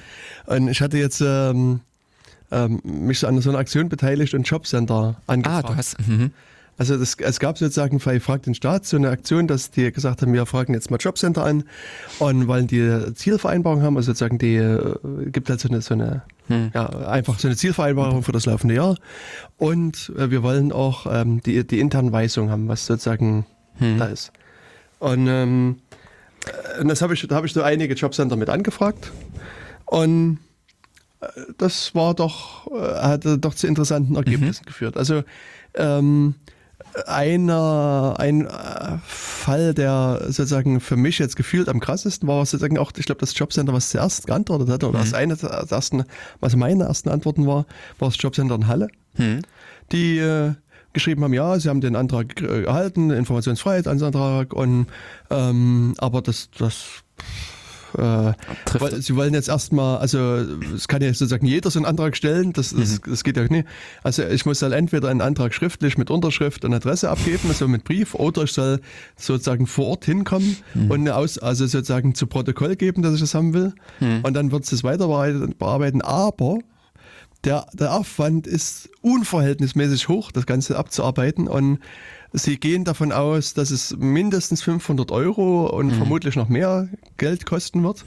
Und nur wenn ich bereit bin, 300 Euro Abschlagszahlung vorab zu zahlen, fangen sie überhaupt an, das zu bearbeiten. Hm. Und Das ist natürlich wirklich, also das ist ja wirklich, also ganz krass. Genau, und dann na, ging dann halt so ein paar E-Mails hin und her und Mhm. ähm, auf einmal schrieb mir der derselbe Mensch, äh, ja, ja, es, äh, die, das, das, äh, ich soll mich noch ein bisschen gedulden, die Weisungen werden demnächst auf die Homepage des, der, des, der, Hm. des Jobcenters Halle gestellt. Da dachte ich, aha. Hm, Gestern naja. war es noch extremer Aufwand Na, und heute ja. ist schon irgendwie, stehen sie auf der Webseite. Und da wartest mal, geduldest dich mal ein bisschen. Hm. Äh, paar Tage später kriegte ich eine neue Mail. Äh, er hat sich vertan. Es ist ein unglaublicher Aufwand. Klasse. Und ich soll doch endlich mal die, die 300 Euro überweisen. ja. Und, ähm, und parallel dazu, also ich sag mal, ähm, was jetzt sozusagen bei diesen internen Anweisungen jetzt unklar ist, wirklich sozusagen, wie viel sind das? Und deswegen hat parallel ein anderer da eine Anfrage hingeschickt und, und er hat geschrieben, er will sozusagen erstmal eine Liste aller internen Anweisungen haben, so, um dann vielleicht auch zu sagen können, okay, wir wollen die und die Anweisungen haben und die interessieren uns nicht. Hm. Ja. Und da gab es halt sozusagen quasi fast selben Schriftverkehr. Und ähm, und, ähm, und er hatte dann das, das Jobcenter in Halle gebeten, ihm doch eine, eine ordentliche Absage, also eine rechtsverbindliche Absage dann zu erteilen. Und da hat Jobcenter gesagt, nee, ähm, er muss das eben erst persönlich machen, weil es ist ja un also sozusagen jemand agiert immer mit vollem Namen und voller Adresse gegenüber den, den ja, äh, gut, aber- anderen Stellen. Also und es ist halt unklar, wer das ist. Und, und sie wollen halt hier sozusagen einen Brief mit Stiepel, äh, mit, mit Stempel und, und Siegel so nach dem Motto. ja, Und ähm, äh, ja, und dann äh, ist jetzt sozusagen der aktuelle Status erstmal, dass äh, äh, der Bundesfreiheitsbeauftragte, nee, der Äh, Bundes, äh, die Bundesbeauftragte für Informationsfreiheit hm. da mit äh, eingeschalten wurde und, und da, die fordern jetzt eine Stellungnahme an und machen erstmal da Schriftverkehr und irgendwann kommt es dann wieder zurück und, und dann geht es dann weiter. Aber sozusagen letztlich, was man jetzt hier braucht, ist sozusagen einen rechtsverbindlichen Bescheid und gegen den Bescheid Genau. kann man dann Widerspruch einlegen Ja. und dann wird dagegen geklagt und, und das ist halt aber, das, das erlebe ich jetzt bei vielen Jobcentern, dass sozusagen die Standardantwort ist, es kostet 500 Euro und, und Geld her. Hm. Und, und das, äh, jetzt ist es auch so, dass ich quasi auch dieselbe Strategie gefahren habe. Wenn ich die Antwort kriege, fordere ich sozusagen eine Liste aller internen Weisungen an. Und, und die Antwort, die ich eigentlich in der Regel kriege, gibt's nie. Haben wir nie gesehen, gibt's nie. also das, das, ist spricht so, ja so, das kann man halt auch bei Frag den Staat alles verfolgen. Ähm, die, das, das hin und her, und, und äh, da kann man vielleicht dann später auch noch was dazu sagen. Hm. Ähm, was, was sich daraus entwickelt hat, aber das wird sicherlich noch eine Sache sein, die uns weit ins nächste Jahr noch beschäftigen wird. Hm, hm, genau. Und, und ich habe jetzt auch gerade so eine andere Freiheitsanfrage, die ich gerade plane. Und da erwarte ich auch, dass das ein ähnliches Theater wird, weil das auch so vermeintlich hochsensible Informationen sind. Aber da kann ich auch dann Ja, nächstes Jahr was dann- dazu sagen. Ja, sehr schön. Da können wir das vielleicht auch nochmal mit in der Gesamtsendung oder sowas. Genau. Und wir wollten ja auch mal Herrn Dr. Hasse noch mal einladen zu unserer Hm, das- Sendung, den das Thüringer gerade so. Landesbeauftragten für die Informationsfreiheit und den Datenschutz. Hm. Weil, also da könnte er auch noch mal uns ein bisschen was zu diesem Thema erzählen. Hm. Und das können wir uns ja für nächstes Jahr auch entsprechend vornehmen. Ja. Denn, also in gewissen Rahmen werden viele äh, Sachen aufbereiten, rausgeben und ähnliches ja wirklich Aufwand bedeuten. Also sprich, er könnte ja vielleicht dann auch mal realistisch bei gewissen Dingen die Einschätzung geben, äh, was damit verbunden ist, beziehungsweise welche Aufwände es in gewissen Behörden oder öffentlichen Stellen äh, erstmal bedeutet, dieses ganze Verfahren zum Laufen zu bringen. Zum Teil wird es ja so sein, dass man, wenn man den Prozess etabliert hat, ich sag mal, dass derartige Anfragen beantwortet werden können, dann sinken vielleicht auch die Kosten. Und gerade bei den internen Weisungen, bei den Jobcentern ist ja meine naive An Annahme, dass sozusagen die Weisungen sollten für jeden Sachbearbeiter quasi Verfügbar da liegen. ja. Also dass wenn, er, wenn ich jetzt als Sachbearbeiter da arbeiten würde und ich habe eine Frage, gucke ich quasi ins Internet oder irgendwie einen Ordner, schlag nach, lese nach, okay, fertig. Weißt du? Mhm, genau. Das heißt also sozusagen, man müsste jetzt nur als Mensch da in das Intranet gehen, das Ausdruck müsste vielleicht nochmal kurz drüber gucken, ist da was Mhm, äh, Sensibles Sensibles dabei und, und schickt das dann raus. Also es ist, Genau. ich sehe auch persönlich den Arbeitsaufwand nie. Es ist aus meiner Sicht wirklich schon so, naja, das sind ja unsere internen Weisungen, die gehen wir mal nicht raus. Und das ist ja alles ein bisschen, bisschen heikel. So, es ist ist meine Annahme, die so dahinter steckt, dass, dass die Ich- wirklich sozusagen ein bisschen Bedenken haben. Also A, vielleicht Bedenken Ja, haben, da ja, ja, irgendwas klar. rauszugeben. Und B, kann es aber auch sein, dass es einfach die Unerfahrenheit ist, dass sie denken, ah, wir, das ist, das, Ängstlich. Hm. Genau. Ähm, ich würde auch äh, da echt noch mit diesem dritten Grund in, äh, einbringen. Äh, es herrscht einfach keine Ordnung. Das kann natürlich auch sein. Also diese Antwort, wir haben keine Liste unserer internen Weisung, die halte ich für realistisch. Also kann sein, ja. das traue ich denen zu. Hm, hm. Also weil ich es auch persönlich oft genug erlebt habe äh, im äh, Privatbereich, Hm. dass Firmen keine Ahnung haben, was alles bei ihnen los ist oder Ja. was sie haben. Oh, cool, wir haben einen Anrufer. Jetzt müssen wir nur noch rausfinden, was wir mit dem. Aber es hat Schade, er hat schon aufgegeben. Das war das Nachbarzimmer, die uns hier Angerufen haben. Ah. Äh, übermitteln wollten. Ja, Ja, und was war wei- weiter bei deiner. Äh, bei meiner äh, Anfrage im Prinzip für meine, äh, ja, äh, meine Einschätzung. Also ich habe in dem Sinne hier dann einen Punktewert mitgeteilt bekommen, äh, den die Auskunftei, ich habe die gar nicht mal mit der Schufa vergleichen. Nee, bei der Schufa gibt's äh, immer eine tabellarische Auflistung wie äh, in verschiedenen Bereichen. Da äh, ist interessant, man kann eigentlich nö, äh, oder ich sag mal, als jemand, der ordentlich seine Rechnungen bezahlt und alles, der in dem Sinne Kredite vermeidet, äh, habe aufgrund dessen an einigen Stellen halt einen nicht äh, den höchsten äh, die, die höchste Bewertung, sondern teilweise so mittelmäßig bis schlecht, weil ich einfach nichts mache. Also das ist das, wo ich das erste Mal auf diese Bewertung geguckt habe und etwas äh, verwundert war. Ähm, aber äh, die Schufa gliedert das ein bisschen auf und alles. Äh, hier bei dieser Auskunftei gibt es halt nur so einen, einen Zahlenwert. Was ich aber insgesamt dann äh, sehr interessant fand, war eben dieses, äh, diesen, äh, ja, diese Erklärung dann dazu. In die Berechnung des Scorewerts fließen in nachfolgender Reihenfolge mit absteigender Gewichtung folgende Datenarten ein. Adressdaten, das heißt Bekanntsein des Namens bzw. des Haushalts der Adresse, Anzahl der be äh, bekannten Personen im Haushalt und Bekanntsein der Adresse. Anschriftsdaten, also Informationen zu vertragswidrigen Zahlungsverhalten in ihrem Wohnumfeld, genau. Straße und Haus. Ja. Also Ja, ja, ich, Ich weiß, es ist nicht dein persönliches. richtig. Und das also fand nicht dein persönliches äh, Ding, sondern alle, was deine Nachbarn machen quasi. richtig. Ja. Also mir war das vorher auch schon äh, bewusst oder ich kannte das. Äh, ich, äh, hier bei dieser Auskunftei, also bei der äh, Schufa und auch diesen anderen, die ich angefragt habe, die sagen es nicht so deutlich. Hier fand ich es wirklich so super prägnant, dass es einen dermaßen ins Gesicht springt Genau. und den Angstschweiß auf die Stirn treibt. Also es werden herangezogen die, Adre äh, die Anschriftsdaten, eben Zahlungsverhalten in ihrem Wohnfeld, Straße und Haus. Ja. Was meine Nachbarn tun.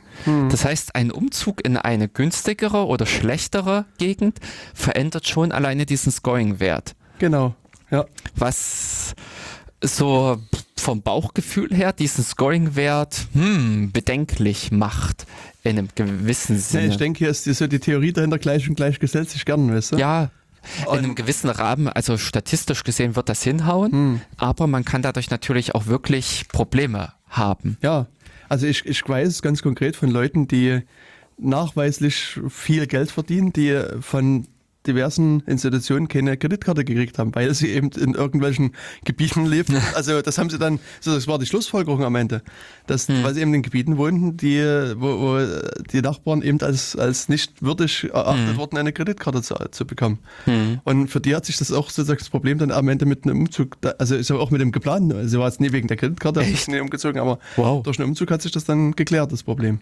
Oh, Und, und da gab es also auch bei, also zumindest bei einer Person weiß ich, gab es auch definitiv die Aussage, dass es an seinem Wohnumfeld liegt. Dass Wahnsinn. das sozusagen das interne Scoring-System gesagt hat, nee, Mit der Adresse können wir sie nicht, also sind sie nicht, genau. äh, obwohl sie jeden Monat einen Zahlungszugang von 5000 Euro haben. Ja, und ich meine, es ist, ist halt wirklich so früher, so, so als, als ich noch in der Bank gearbeitet hat, hab, da hat man letztlich den Kunden tief in die Augen geguckt und hat sozusagen gedacht, naja, der wird schon das alles ordentlich handeln und hat das dann gemacht. Und Ja. heute äh, geht es, also fließt am Ende die Entscheidung auch nicht mehr über den Tisch eines, eines Bankberaters, sondern du stellst einen Antrag und dann sagt ein System automatisch ja oder nein. Hm, genau.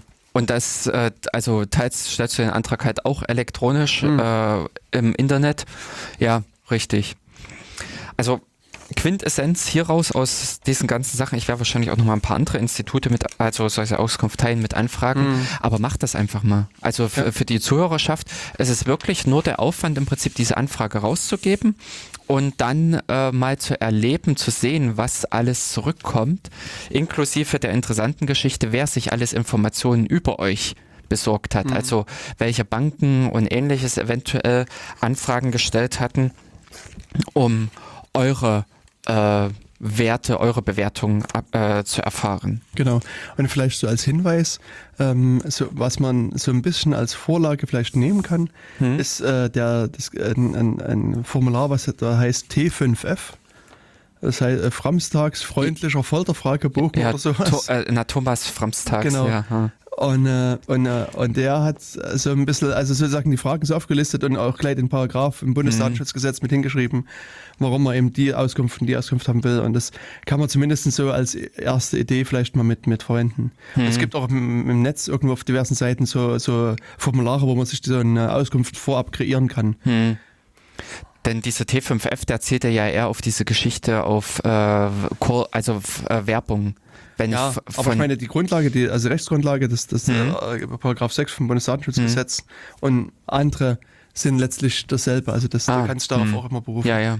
Hm. Und auch bei der, also bei Schufa, die haben sich ja auch, also du kannst ja auch eine Selbstauskunft für, ich weiß gar nicht, 14,95 Euro, Ach ja, also für hm. so rund 15 Euro beantragen. Und da, es gibt sozusagen diese Übereinkunft, dass du einmal im Jahr kostenlos die Auskunft kriegst. Hm, genau. Aber das ist halt eine andere Auskunft. Äh, diese Datenschutzauskunft äh, Auskunft ist inten äh, ja, ausführlicher. Genau. Was mir nämlich auch dann noch aufgefallen war, äh, zum Beispiel hat meine vorherige Adresse meine Bank der Schufa mitgeteilt. Mhm. Also das habe ich dann gesehen, dass meine Bank im Prinzip der Schufa die entsprechenden Informationen geliefert hat, dass ich umgezogen bin. Hm, das kann ja, aber die Banken melden das. Die Banken rufen ab und, und sagen, haben lesen und, Und- schreiben Zugriff. Befüttern das Ganze. Genau, in dem Sinne Ja. kann man eigentlich nur noch äh, euch ja, fröhlichen Viel Spaß. wünschen. Genau, nutzt die Weihnachtsfeiertage, macht mal ein paar Anfragen an ein paar Firmen oder Behörden. Hm. Und ja, ansonsten äh, bis demnächst, bis bald. Wir sagen erstmal Tschüss.